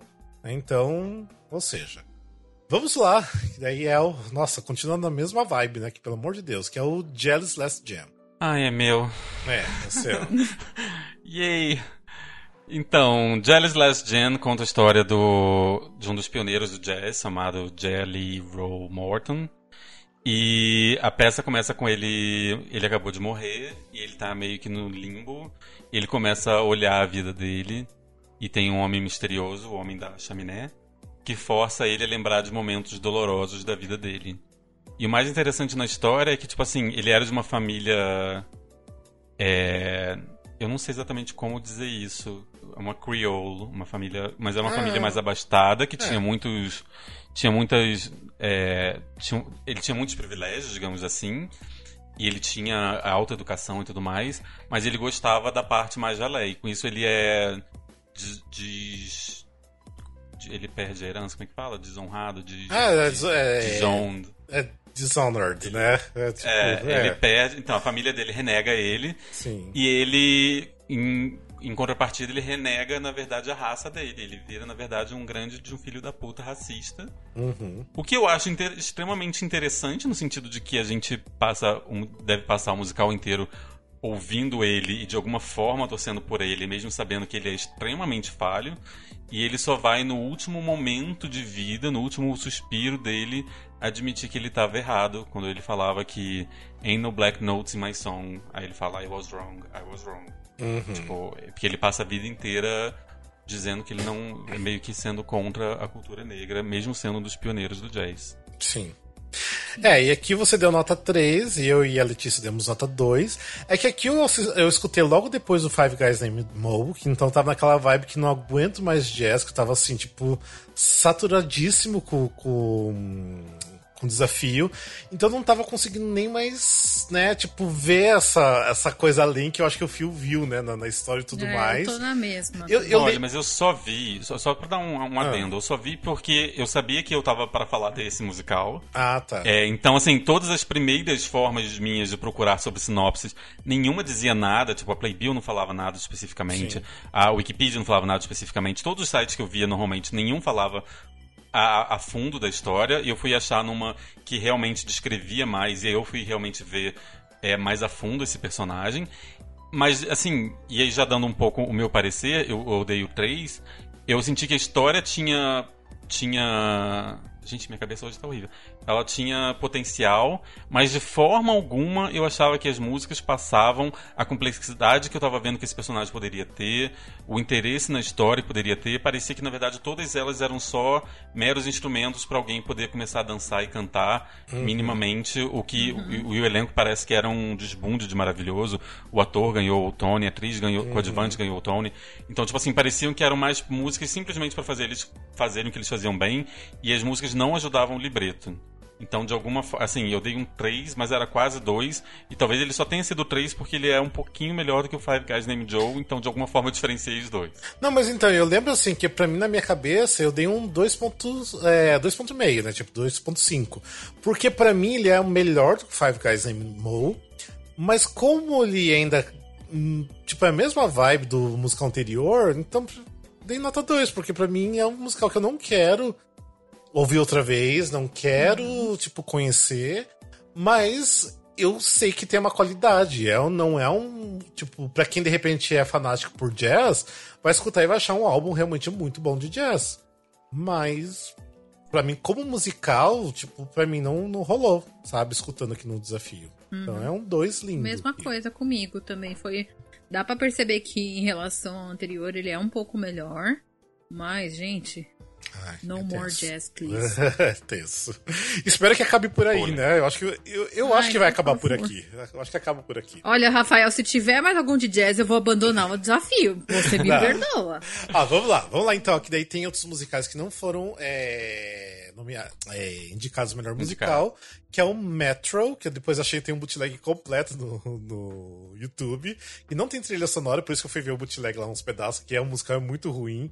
Ficou pouquíssimo tempo em cartaz. Até mandei, não sei se vocês viram um vídeo, que tem um- uma cena que é muito tipo We Are the World, sabe? Eles fizeram uma música, tipo, meio que pra ajudar as crianças, alguma coisa assim, e eles cantam no metrô, e isso, gente, é um musical muito tenso, é, é horrível. E, Eles cantam no metrô, mas não são o metrô. Não foi o Lord Webber que fez. é, não foi Lloyd Webber, não tem patins, ou seja. E daí tem outro musical que é The High Roller Social and Pleasure Club, que não tem trilha sonora, então também não tem como escutar. E vamos para o ano de 1993 e vamos para o vencedor, que é o Kiss of the Spider-Woman, que é o Beijo da Mulher-Aranha, que já teve montagem aqui no Brasil muito tempo atrás. É muito famosa a história porque já teve um filme também, né, com a Sônia Braga, com o Julia e William Hurt. é, isso, William Hurt. E também é baseado num. Quer dizer, tudo isso, né? É baseado no livro, né? Do ah, Manuel, Manuel Puig. Puig. É, Manuel Puig, que é, um, que é um argentino. Bem, a história se passa nos anos 60 na Argentina e conta sobre um homossexual, né? Um gay chamado Molina, que ele tá preso já faz, faz três anos, né? Por corromper um menor. E daí ele tá lá, tipo assim, ele é um, é um gay realmente todo afeminado, ele gosta de se imaginar né, no mundo do cinema. Tanto assim, que na imaginação dele, né, na cabeça dele, ele é sempre visitado pela Aurora, né, que é uma estrela favorita de, de cinema dele. E também, é, ele também imagina muito a. Ele, ele tem medo também da Mulher-Aranha, que é uma mulher que, que meio que aparece, né, que tipo é uma diva que mata seus homens com, com beijos, né? Que é meio que tipo um. É um- é como se fosse um alter ego. Mas, ou seja, é um personagem meio que é ele na real. Bem, daí nisso, né? Ele tá lá na, na cela dele já, né? Cumprindo a pena. E aparece o Molina, que é, é. Molina não, que é jogado o Valentim junto com o Molina. Só que o Valentim é um cara já mais durão, né? Ele tem uma esposa que ele, né? Deixou pra ir. Não é que ele deixou pra ir pra prisão, que ele teve que ir pra prisão, né? Que é um cara que foi torturado, né, por motivos políticos, pra... e ele é super hostil, sabe? Ele, assim, não vai com a cara do Molina, fica meio que brigando com ele. Até mesmo que o Molina é aquele cara que sempre tá conversando, que quer falar de tudo, quer ficar falando, falando, falando, falando, e enche o saco do, do, do Valentim. Daí, só que assim, a amizade, né, e a relação deles começa a, a melhorar, né? Tipo, o Molina começa a tomar mais cuidados com o Valentim, é, e eles começam a ter uma conexão muito forte entre eles. Só que nisso, né, eu não vou dar spoilers do final, porque o final eu acho lindo, impressionante, já que tem livro, filme e tudo mais. É, acontece algo ali, né? Porque tem todos os motivos políticos, né? Ele- Ele é denso, assim. Da forma que eu contei, não parece tão denso assim, mas é uma história bem densa.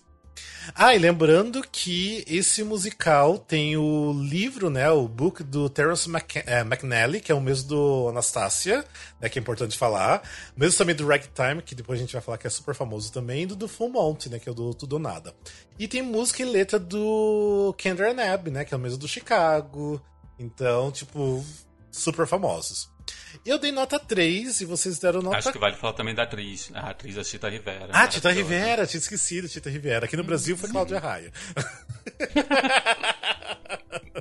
é, foi Cláudia Raia, tinha Ana Toledo, Miga Falabella e o outro me esqueci, era o que fez o Rei e Eu. Esqueci o nome dele. Mas enfim. Tucandrada. É isso, tô Andrade. É, eu dei nota 3, vocês deram nota 4. Não é uma trilha que me atrai muito pra colocar e escutar. Eu acho assim que tem músicas lindas, mas assim, se comparar com outros trabalhos do Kenan Ebb, tipo assim, eles têm coisa muito melhor do que o The Kiss of Spider-Woman, sabe? Eu acho que tem coisas realmente bem melhores. Mas não é uma coisa ruim. Tipo, eu acho o musical incrível, é lindo. Tem até, se vocês forem procurar um bootleg do musical aqui da, da montagem do Brasil. A montagem do Brasil foi em 2000, mas foi uma montagem muito boa. Eu gosto da montagem daqui. Então assistam, de repente, se vocês conseguirem achar aí. Então, eu acho que é um caso que eu tô mais apaixonado, talvez, pelo libreto, pela história, do que exatamente pela trilha. É, eu entendo o que o Rafa diz no sentido de que dificilmente quando a gente pensa no, no Abbey, vai, talvez seja essa trilha que vai ser mais marcante ou que vai pipocar na minha cabeça. Mas ao mesmo tempo, eu lendo e ouvindo a trilha, para mim casou muito bem. Acho que também foi um daqueles casos que eu falei, que eu, que eu comentei agora há pouco, de que a trilha serviu muito bem ao libreto talvez até com pouco com pouco com pouca vaidade assim tipo assim ah eu quero que as pessoas decorem as músicas e cantem. Não é não é essa trilha. Essa é uma trilha para mim que ela é muito focada na história e você consegue ver ou pelo menos eu consegui imaginar o quanto quem fez essa trilha estava muito apaixonado pela Tita Rivera. O quanto eles quiseram realmente assim essa aqui você vai brilhar amor. Canta aqui ó. Vai aí você vai você vai brilhar assim. Dá para entender por que, que ela ganhou o Tony. Ouvindo a trilha e imaginando, eu consegui imaginar por que, que a, a Tita Rivera. Eu consegui imaginar. Primeiro eu lembro eu lendo a história, eu assim, ai, que clichê, gente. Eu gay que adora uma diva. Aí eu olhei pro meu altar da Barbara Streisand aqui na minha casa e falei assim, ok, eu entendi. Eu também tenho um desses. Sabe, a Barbara ficaria na minha, seria a minha Mulher-Aranha. Então, Sim. assim, eu, achei, eu entendi plenamente e eu gostei muito. Eu tô com vontade de ler o livro, quero ver também o bootleg brasileiro. E eu acho que deve ser bem foda, assim. Eu ele serviu muito bem a minha imaginação de ver essa história tão linda, tão bem contada. Eu acho que é um, assim. É se fosse só uma peça da Broadway, só uma peça sem músicas, já seria foda o suficiente. Sim. É assim, as músicas acrescentam porque tem aquela coisa do glamour das divas ali e tudo mais. Né? Então eu acho que por isso que de repente precisa um pouco da música, né? Pra dar essa coisa Broadway mesmo. Mas é totalmente desnecessário. Tipo, você consegue. Você tira todas as músicas e continua sendo uma peça foda. Tipo, é muito boa a história, sabe? Então. Por isso que é meu 3. Mas não é ruim, lógico. É, foi um bom Sim. ponto que você falou, Rafa. É. Gostei muito desse ponto. Assim, realmente, é. talvez sem a música não faria mal para a história, não. A história continuaria. Sim. Eu acho que aí a gente cai no, no que eu já cansei de falar lá nos anos 60, 50, de que a música casa com a história. E aí esse é um clássico exemplo para mim, né? Porque a gente cansou aqui de falar de músicas que não encaixam, músicas que são cansativas, e aí acho que não, aí acho que a música é um complemento. Uhum. Que é isso que o Rafa falou, que não tem necessidade, por exemplo, de tê-las, de, de, ter, né, no, no musical. Mas elas complementam, então é uma coisa a mais da história que combina, mas também você pode tirar. Por isso que também é o meu 4, porque uhum. as músicas são aquela música que você vê que tem uma letra que te aprofunda ainda mais na história. É, vamos pro próximo musical, que é o Blood Brothers. Então, o Blood Brothers conta a história de dois irmãos gêmeos chamados Mickey e Edward, que eles são separados ao nascer porque a mãe não tem condição de cuidar dos dois. E aí eles são criados em classes sociais diferentes, um é mais rico e o outro é mais pobre. E aí, passa um tempo, eles se encontram, né, quando eles têm sete anos, eles se reencontram, e eles cai na coincidência de fazer aniversário no mesmo dia. Tipo Operação Cupido, sabe? Esse começo, depois muda. Referências, adorei. É. e aí eles viram melhores amigo, amigos, e aí o vínculo vai crescendo. Só que aí eles se apaixonam pela mesma mulher. E aí que começa, porque aí vai ter que ver, tal, não sei o quê. E aí altas aventuras, aí vão descobrir que eles são irmãos, e aí acontece um monte de coisa. É, fi... ah, eu acho que eu não sei se o final dá pra dizer o que acontece no final, porque. Tipo, tem bootlegs por aí, mas não tem. Porque assim, eu, eu, eu falei para vocês e tava falando pro Fio antes de começar a gravar, que essa aqui é um puta dramalhão britânico, assim, é muito dramalhão, muito dramalhão. Muito. E assim, eu acho assim. É de certa forma, não bonita a história, mas envolvente. Porque daí no final, tipo, os irmãos, é, tipo, é, ficam sabendo que são irmãos. E o que tava, tipo assim, o que era o mais pobre, né, se revolta de saber que eles eram irmãos e o outro teve uma vida melhor. Então ele decide matar o irmão. Só que nisso que ele mata, daí vem os policiais e matam o, o irmão mais pobre, né? Que acabou de assassinar o próprio irmão. Então, tipo assim, é um puta trabalhão. é, e ainda, tipo assim, daí acaba com a música que eu acho assim de cortar o coração, que é Tell Me It's Not True, que a mãe canta no final depois. Que é linda essa música, é linda, linda, linda, linda. Em relação à trilha, eu e a Letícia nós demos nota 4 e o Felipe deu nota 3, né? Eu, esse aqui é um musical que eu já conhecia há muito tempo, tipo assim, muito tempo que eu já conheço esse musical. É um dos musicais que mais ficou tempo em cartaz em Londres. Tipo assim, ele ficou mais de 20 anos em cartaz. Ele foi fechar, tipo, tipo agora, tipo assim, agora não, né? 2012. Então, ele ficou bastante tempo em cartaz. E assim, eu gosto muito da trilha, sempre gostei muito da trilha. É, tendo a, da referência da, da Marilyn Monroe, que, que a mãe usa, que a mãe é muito fã. É, eu gosto, eu gosto muito. E vocês?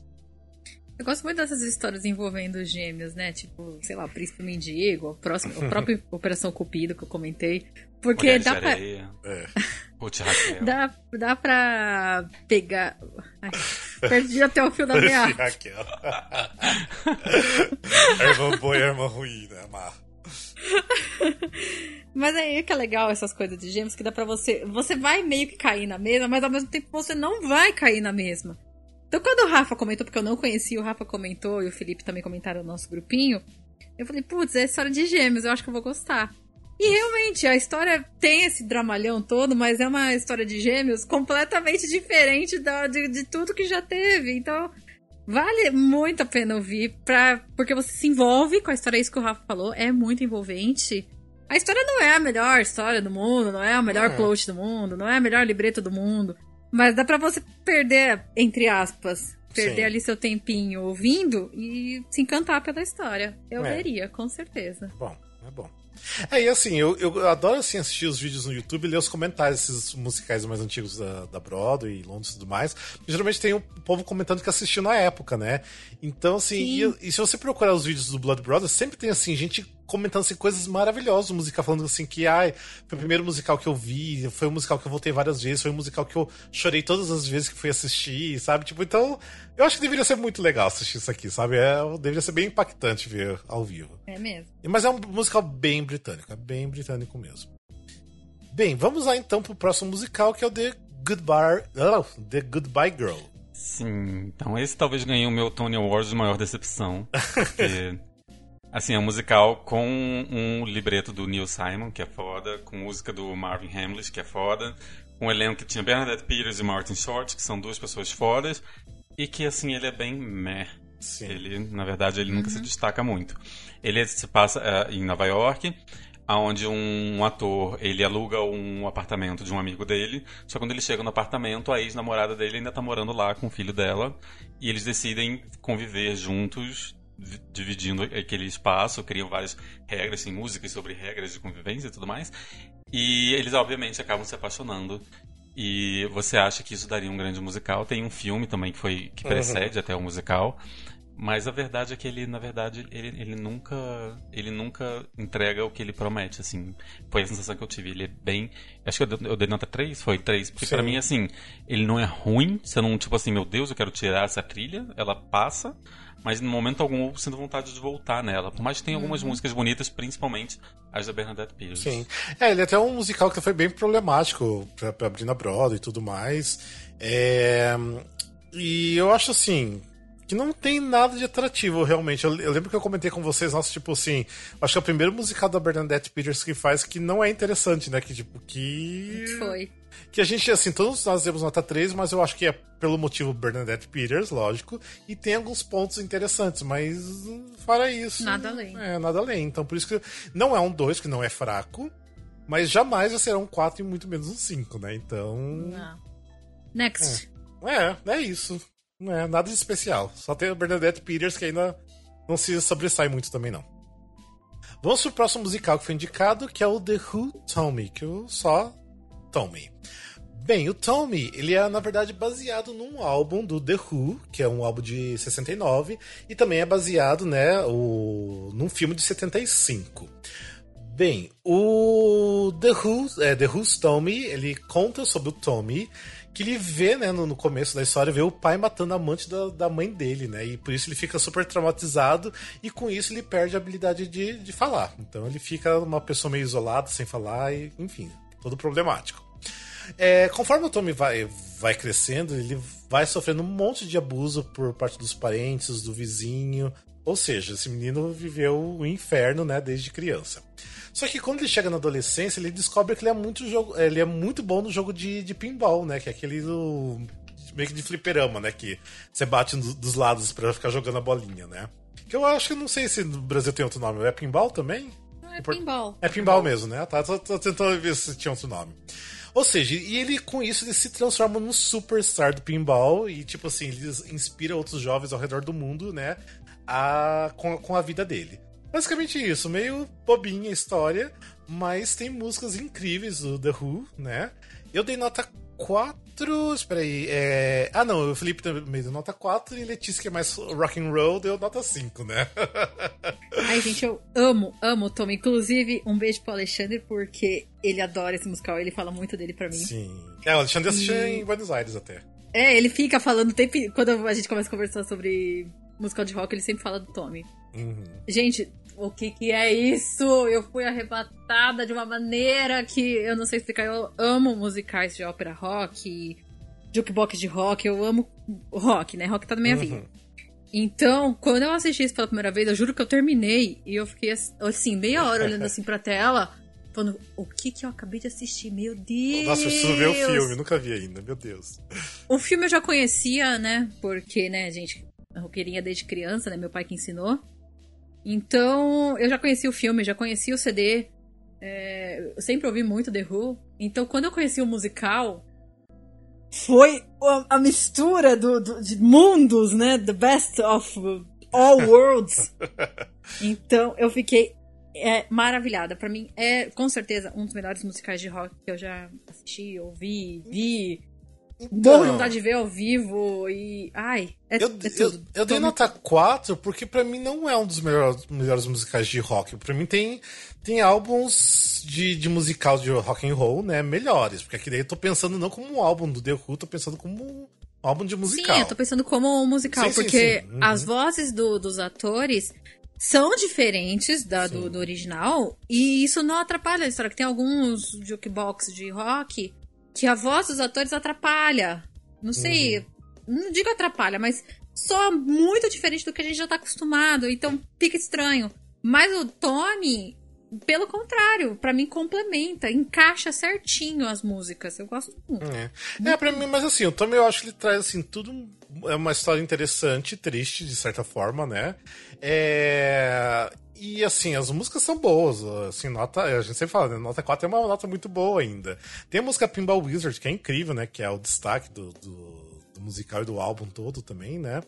E, mas enfim, tipo assim, é, deve ser muito legal assistir isso aqui ao vivo. É, enfim, por isso que é meu, meu 4. Então, eu dei a nota 4 também, adoro a trilha. Eu não sou a pessoa mais roqueira do mundo. é, eu não sou como a Letícia. Mas ainda assim eu percebo o quanto é interessante. Eu gosto muito da, da, da forma como a história é desenvolvida. É, eu acho que é totalmente fora dos padrões do que estava rolando, de tudo que a gente estava ouvindo. Eu acho ela, por exemplo, às vezes quase tão dramática quanto um Blood Brothers, no sentido de que é meio dramalhão, né? Uma pessoa que vê o, o pai assassinando o padrasto e com isso perde fala e a relação da família, como a família quase desiste dele, de fazer ele falar. E ele conseguir. Assim, é, é bem dramático, mas ainda assim casa tão bem com a trilha. E a trilha é totalmente tão diferente de tudo que a gente ouve que eu achei, assim, muito legal. É muito interessante. Só não é assim, talvez porque eu acho que provavelmente pela minha falta de. Eu não me. não sou tão do rock. Sim. E vale dizer também que o ator principal, Michael Cerveris, que é maravilhoso. É maravilhoso, isso que eu ia falar dele. Perfeito. Na, na época que ele tinha cabelo ainda, né? É. Ele é é um careca igual o E acho que é a primeira vez que a gente falou dele. Eu acho que ele deve ter sido É, um dos primeiro. primeiros dele. É, porque assim, eu vim conhecer ele depois quando ele fez o revive do Sweet Todd, né? Que foi a primeira vez que eu vi realmente quem era ele, né? Mas ele é um cara foda, incrível, incrível. Uhum. Enfim, daí nesse mesmo ano teve outros musicais que não tem trilha, que é o Ana eh, Karenina, que é né, baseado no- na obra eh, russa. Tem o Embroid Grand, que também não tem trilha sonora, e tem o My Favorite Year, que eu escutei dei em nota 3, que é baseado também no filme chamado My Favorite Year. Eu achei bem, né, bem, bem pobrezinho, mas não é ruim assim. Tem, tem algumas músicas boas até. Bem, vamos pro ano de 1994, que o vencedor aí foi o musical Passion. Então, Passion é com letras e música do Sondheim, como a gente cansa de enaltecer aqui. Quem é esse? Eu conheço. É, aqui ah, que é não só. sei, Ai, Felipe. ai. va- Vamos ter que procurar no Google quem é. É, então, o Passion conta a história de um jovem soldado italiano que ele tem um caso com um caso realmente assim que ele se apaixona por uma mulher casada até que ele é transferido, né? Isso tudo acontecendo no meio da guerra. E, e isso leva ele a conhecer uma mulher que é, assim, meio, assim, vai, madura, vamos dizer. E ela é não é nada atraente e ela é muito dedicada a tudo. E aí, com isso, ele conhecendo essa mulher, ele, ele começa a questionar a natureza de uma paixão. É. Parece uma novela do Manuel Carlos. É, só que ela, na verdade, essa mulher, tipo assim, ela é muito problemática, assim, no sentido problemático, assim, hum. tipo, de creepy, que dá medo, tipo assim. É, eu, eu até achei, assim, eu, eu fiquei em dúvida se eu colocava, assim, no sentido de ser doentia. Não, é ser doente, meio... doente. Ai, doente. é tudo. É, ela é doente em todos os sentidos, inclusive de saúde mesmo, né? De saúde, é, é super frágil. Ataques. Super frágil. É. Uhum, é uma pessoa super frágil.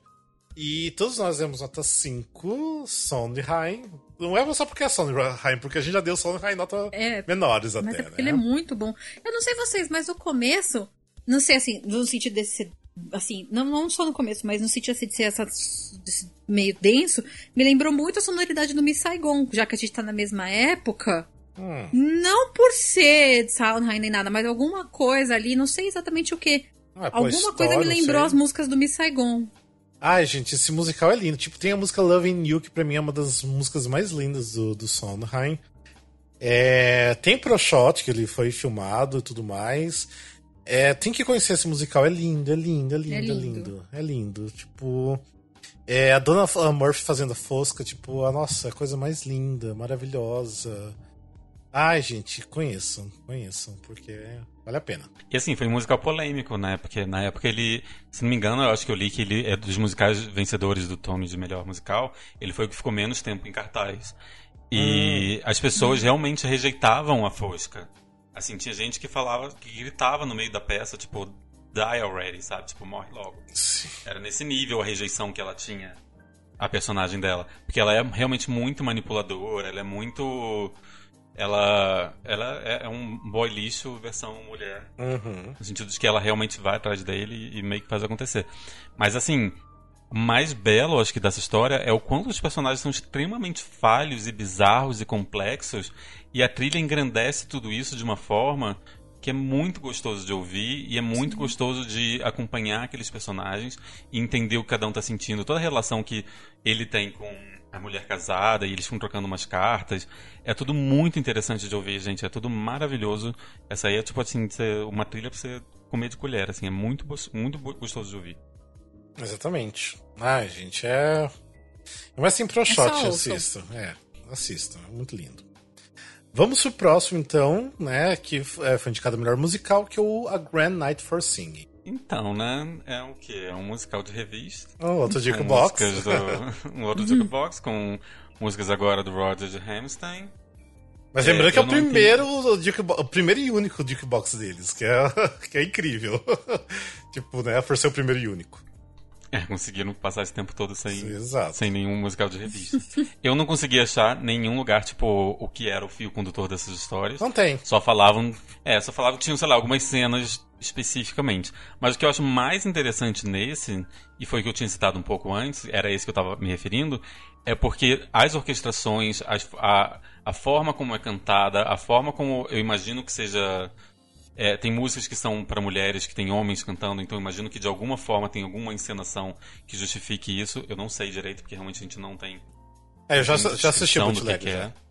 Ah, é? Uhum. Então, assim, é, ele realmente ele traz novas orquestrações, novas formas de cantar para essas músicas e são todas maravilhosas. Ele ganhou um 4 para mim porque, assim, é muito gostoso de ouvir, é diferente das formas como eu conhecia essas músicas, mas ao mesmo tempo, para mim, sempre falta a dramaturgia. Uhum. Então ele ganhou um 4, mas é um 4 assim com louvor, assim, é gostoso de ouvir, você pode colocar isso aí para ouvir e ficar muito feliz da vida, que é maravilhoso. Sim. É, eu dei nota 5, né? Vocês deram nota 4. 5 porque, assim, é um álbum que eu sempre escuto, até mesmo porque, assim, é Rodgers and Hammerstein, que eu amo, já gravei episódios só sobre eles também. É... E, assim, a qualidade sonora das músicas, das formas que eles mudaram os arranjos, tudo é muito maravilhoso, como o Phil falou. É, tem versões de músicas aqui que eu prefiro da, desse álbum aqui, que eu, eu, ao invés de escutar do Cast Recording original, eu vou e escuto desse álbum aqui porque eu acho melhor. É, então, assim, para mim, tudo de melhor do, deles está aqui. Tipo, até músicas desconhecidas deles Eles fizeram de uma forma que ficou muito mais interessante aqui nesse espetáculo. E realmente não tem uma história, porque eu já assisti o bootleg dele, tem, eu acho que até no YouTube.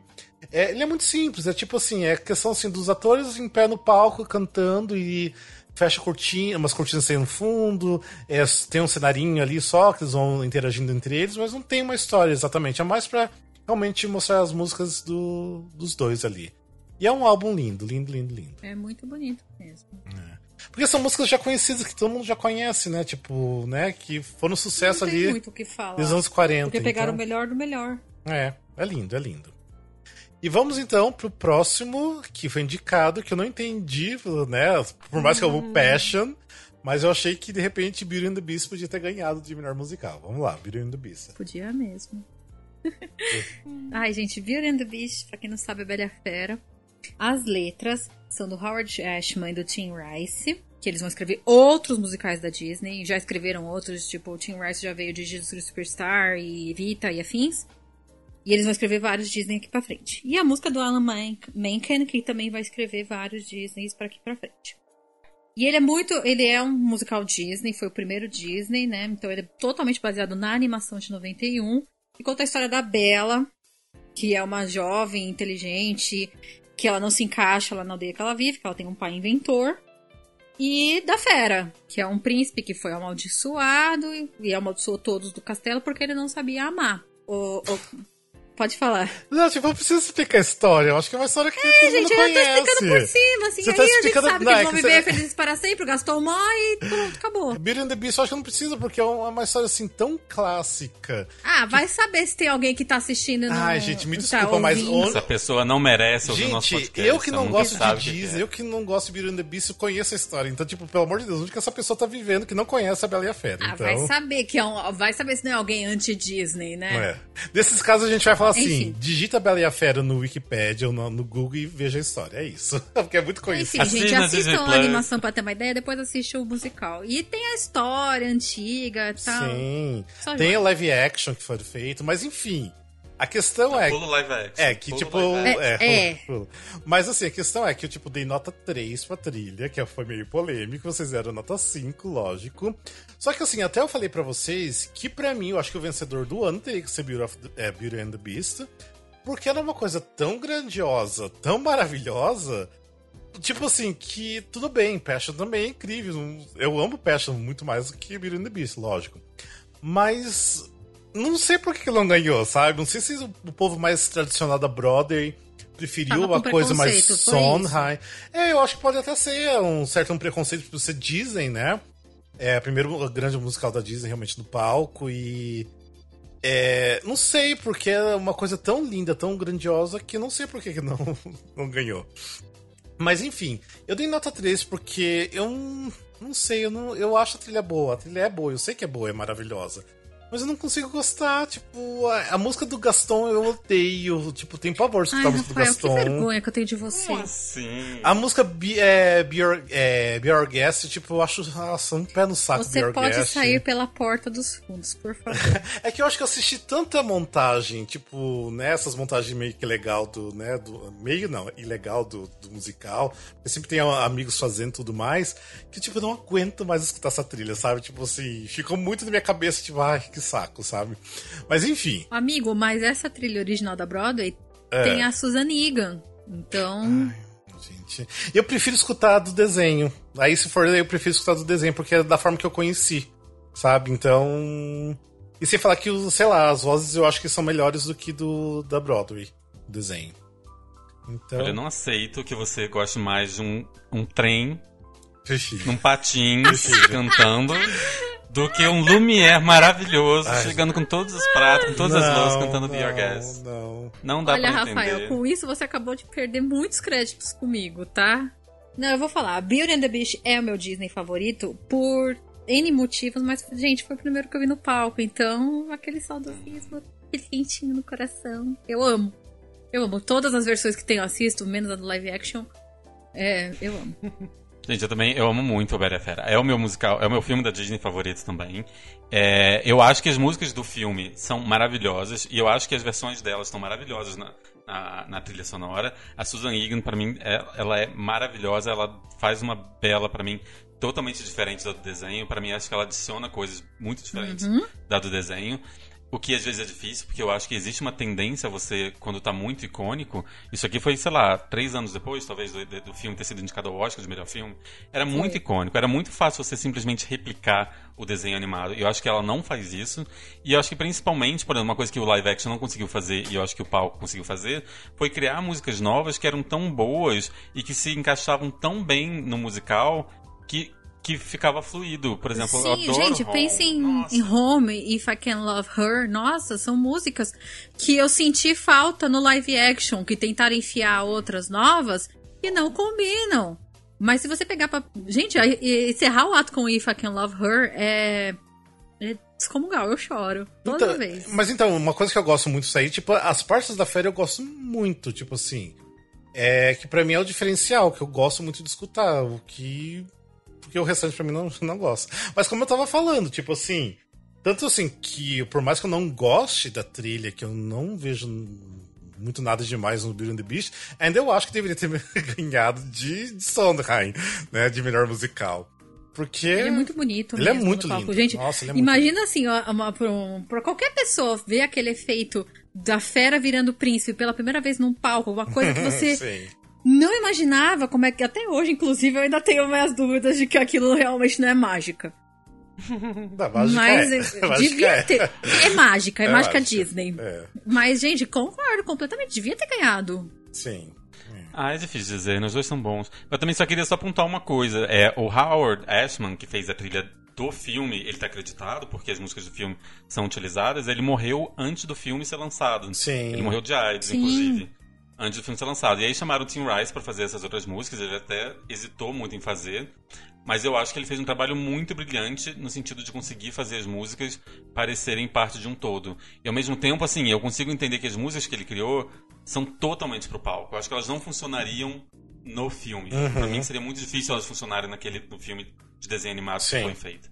Então, assim, eu acho que ele realmente conseguiu, tipo assim, essas músicas que a gente tem são maravilhosas, estão todas aqui, eu respeito, eu endeuso tudo, tá maravilhoso, mas eu preciso criar alguma coisa que seja totalmente do, da mídia que eu tô trabalhando, que é o palco. E eu acho que ele fez isso muito bem. Por isso que eu acho, tipo assim, eu dou cinco porque eu amo as músicas do filme e eu amo as músicas que foram adicionadas. E eu consigo ouvir essa sem ficar pensando. Eu não consigo ouvir a trilha do live action, mas eu consigo ouvir totalmente essa trilha e ficar feliz, pleno. Amigo, Foi isso que eu não dá queria pra ouvir. ver nada do live action, nem ouvir, né? Porque aquilo ali é pavoroso. Difícil, é difícil. É. Bem, ah, daí também teve outro musical que não tem trilha sonora, que foi indicado melhor musical, que é o Cyrano, da The Musical. Que até eu já falei dele, mas na verdade, quando eu falei dele, lembra que eu falei que te- teve um musical que o Christopher Plummer, né, que é o.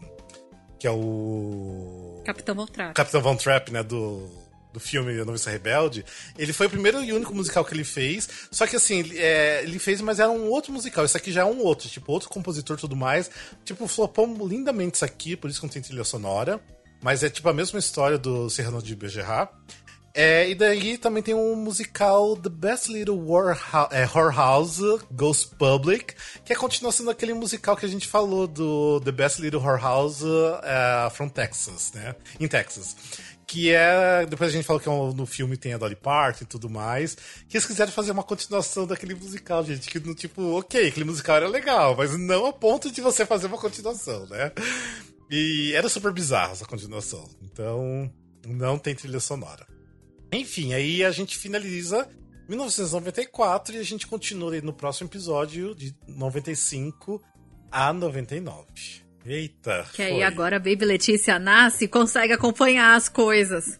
Ai, Enfim, eu acho que assim. Esse anos 90 já começou bem melhor do que foi os anos 80 em geral, né? Tipo. Bem melhor. Uhum. Sabe? Eu acho que assim, eles meio que se acharam aí, porque anos 80 foi tentar se achar e não, não conseguiam. Então aí o finalmente se único acharam. um erro pouco. pra mim foi ter muito jukebox de jazz. É. Só. Ainda pra encerrar, ainda teve muito, então. De resto, gente, tem é, é, ápices de coisas maravilhosas. Sim, e tem isso que o, que o Phil falou de tudo que estava acontecendo ao redor, mas é, também era um escapismo tal, de.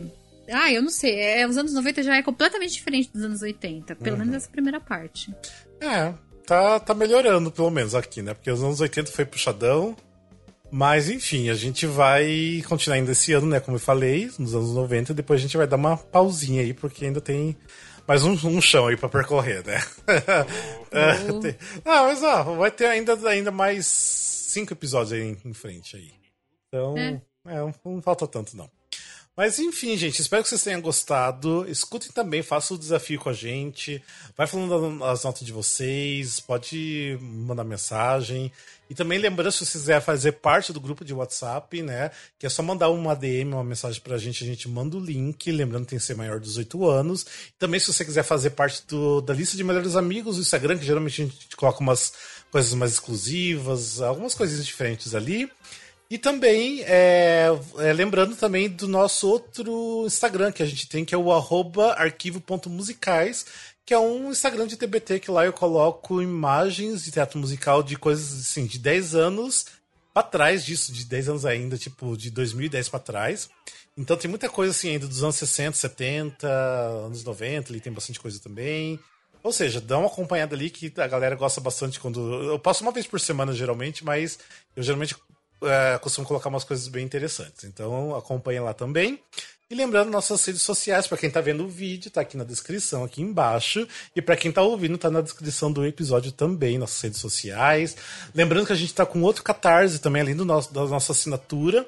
A gente também tá com. Não que a gente, né? Mas a produção do do Dom Pedro I, bastidor de musical, que eu sou né, o produtor. É, também tô com Catarse pra é, a gente gravar as músicas do musical em estúdio. Ou seja, dá uma olhadinha também lá no catarse.me barra Dom Pedro Musical. E que lá vocês vão ver sobre o projeto, ver as recompensas, e tá ficando um projeto bem legal. E que ano que vem a gente estreia com esse musical aí em, no, em todas as redes, em todas as plataformas digitais. E é isso, né, gente? Acho que. Por enquanto. É isso, né? Então tá, gente, mas obrigado por vocês ouvirem a gente, quem tá assistindo no vídeo pelo YouTube também. E é isso. Até mais o próximo episódio. Até mais, então. Beijo. Beijo. Tchau, tchau. Beijo, gente.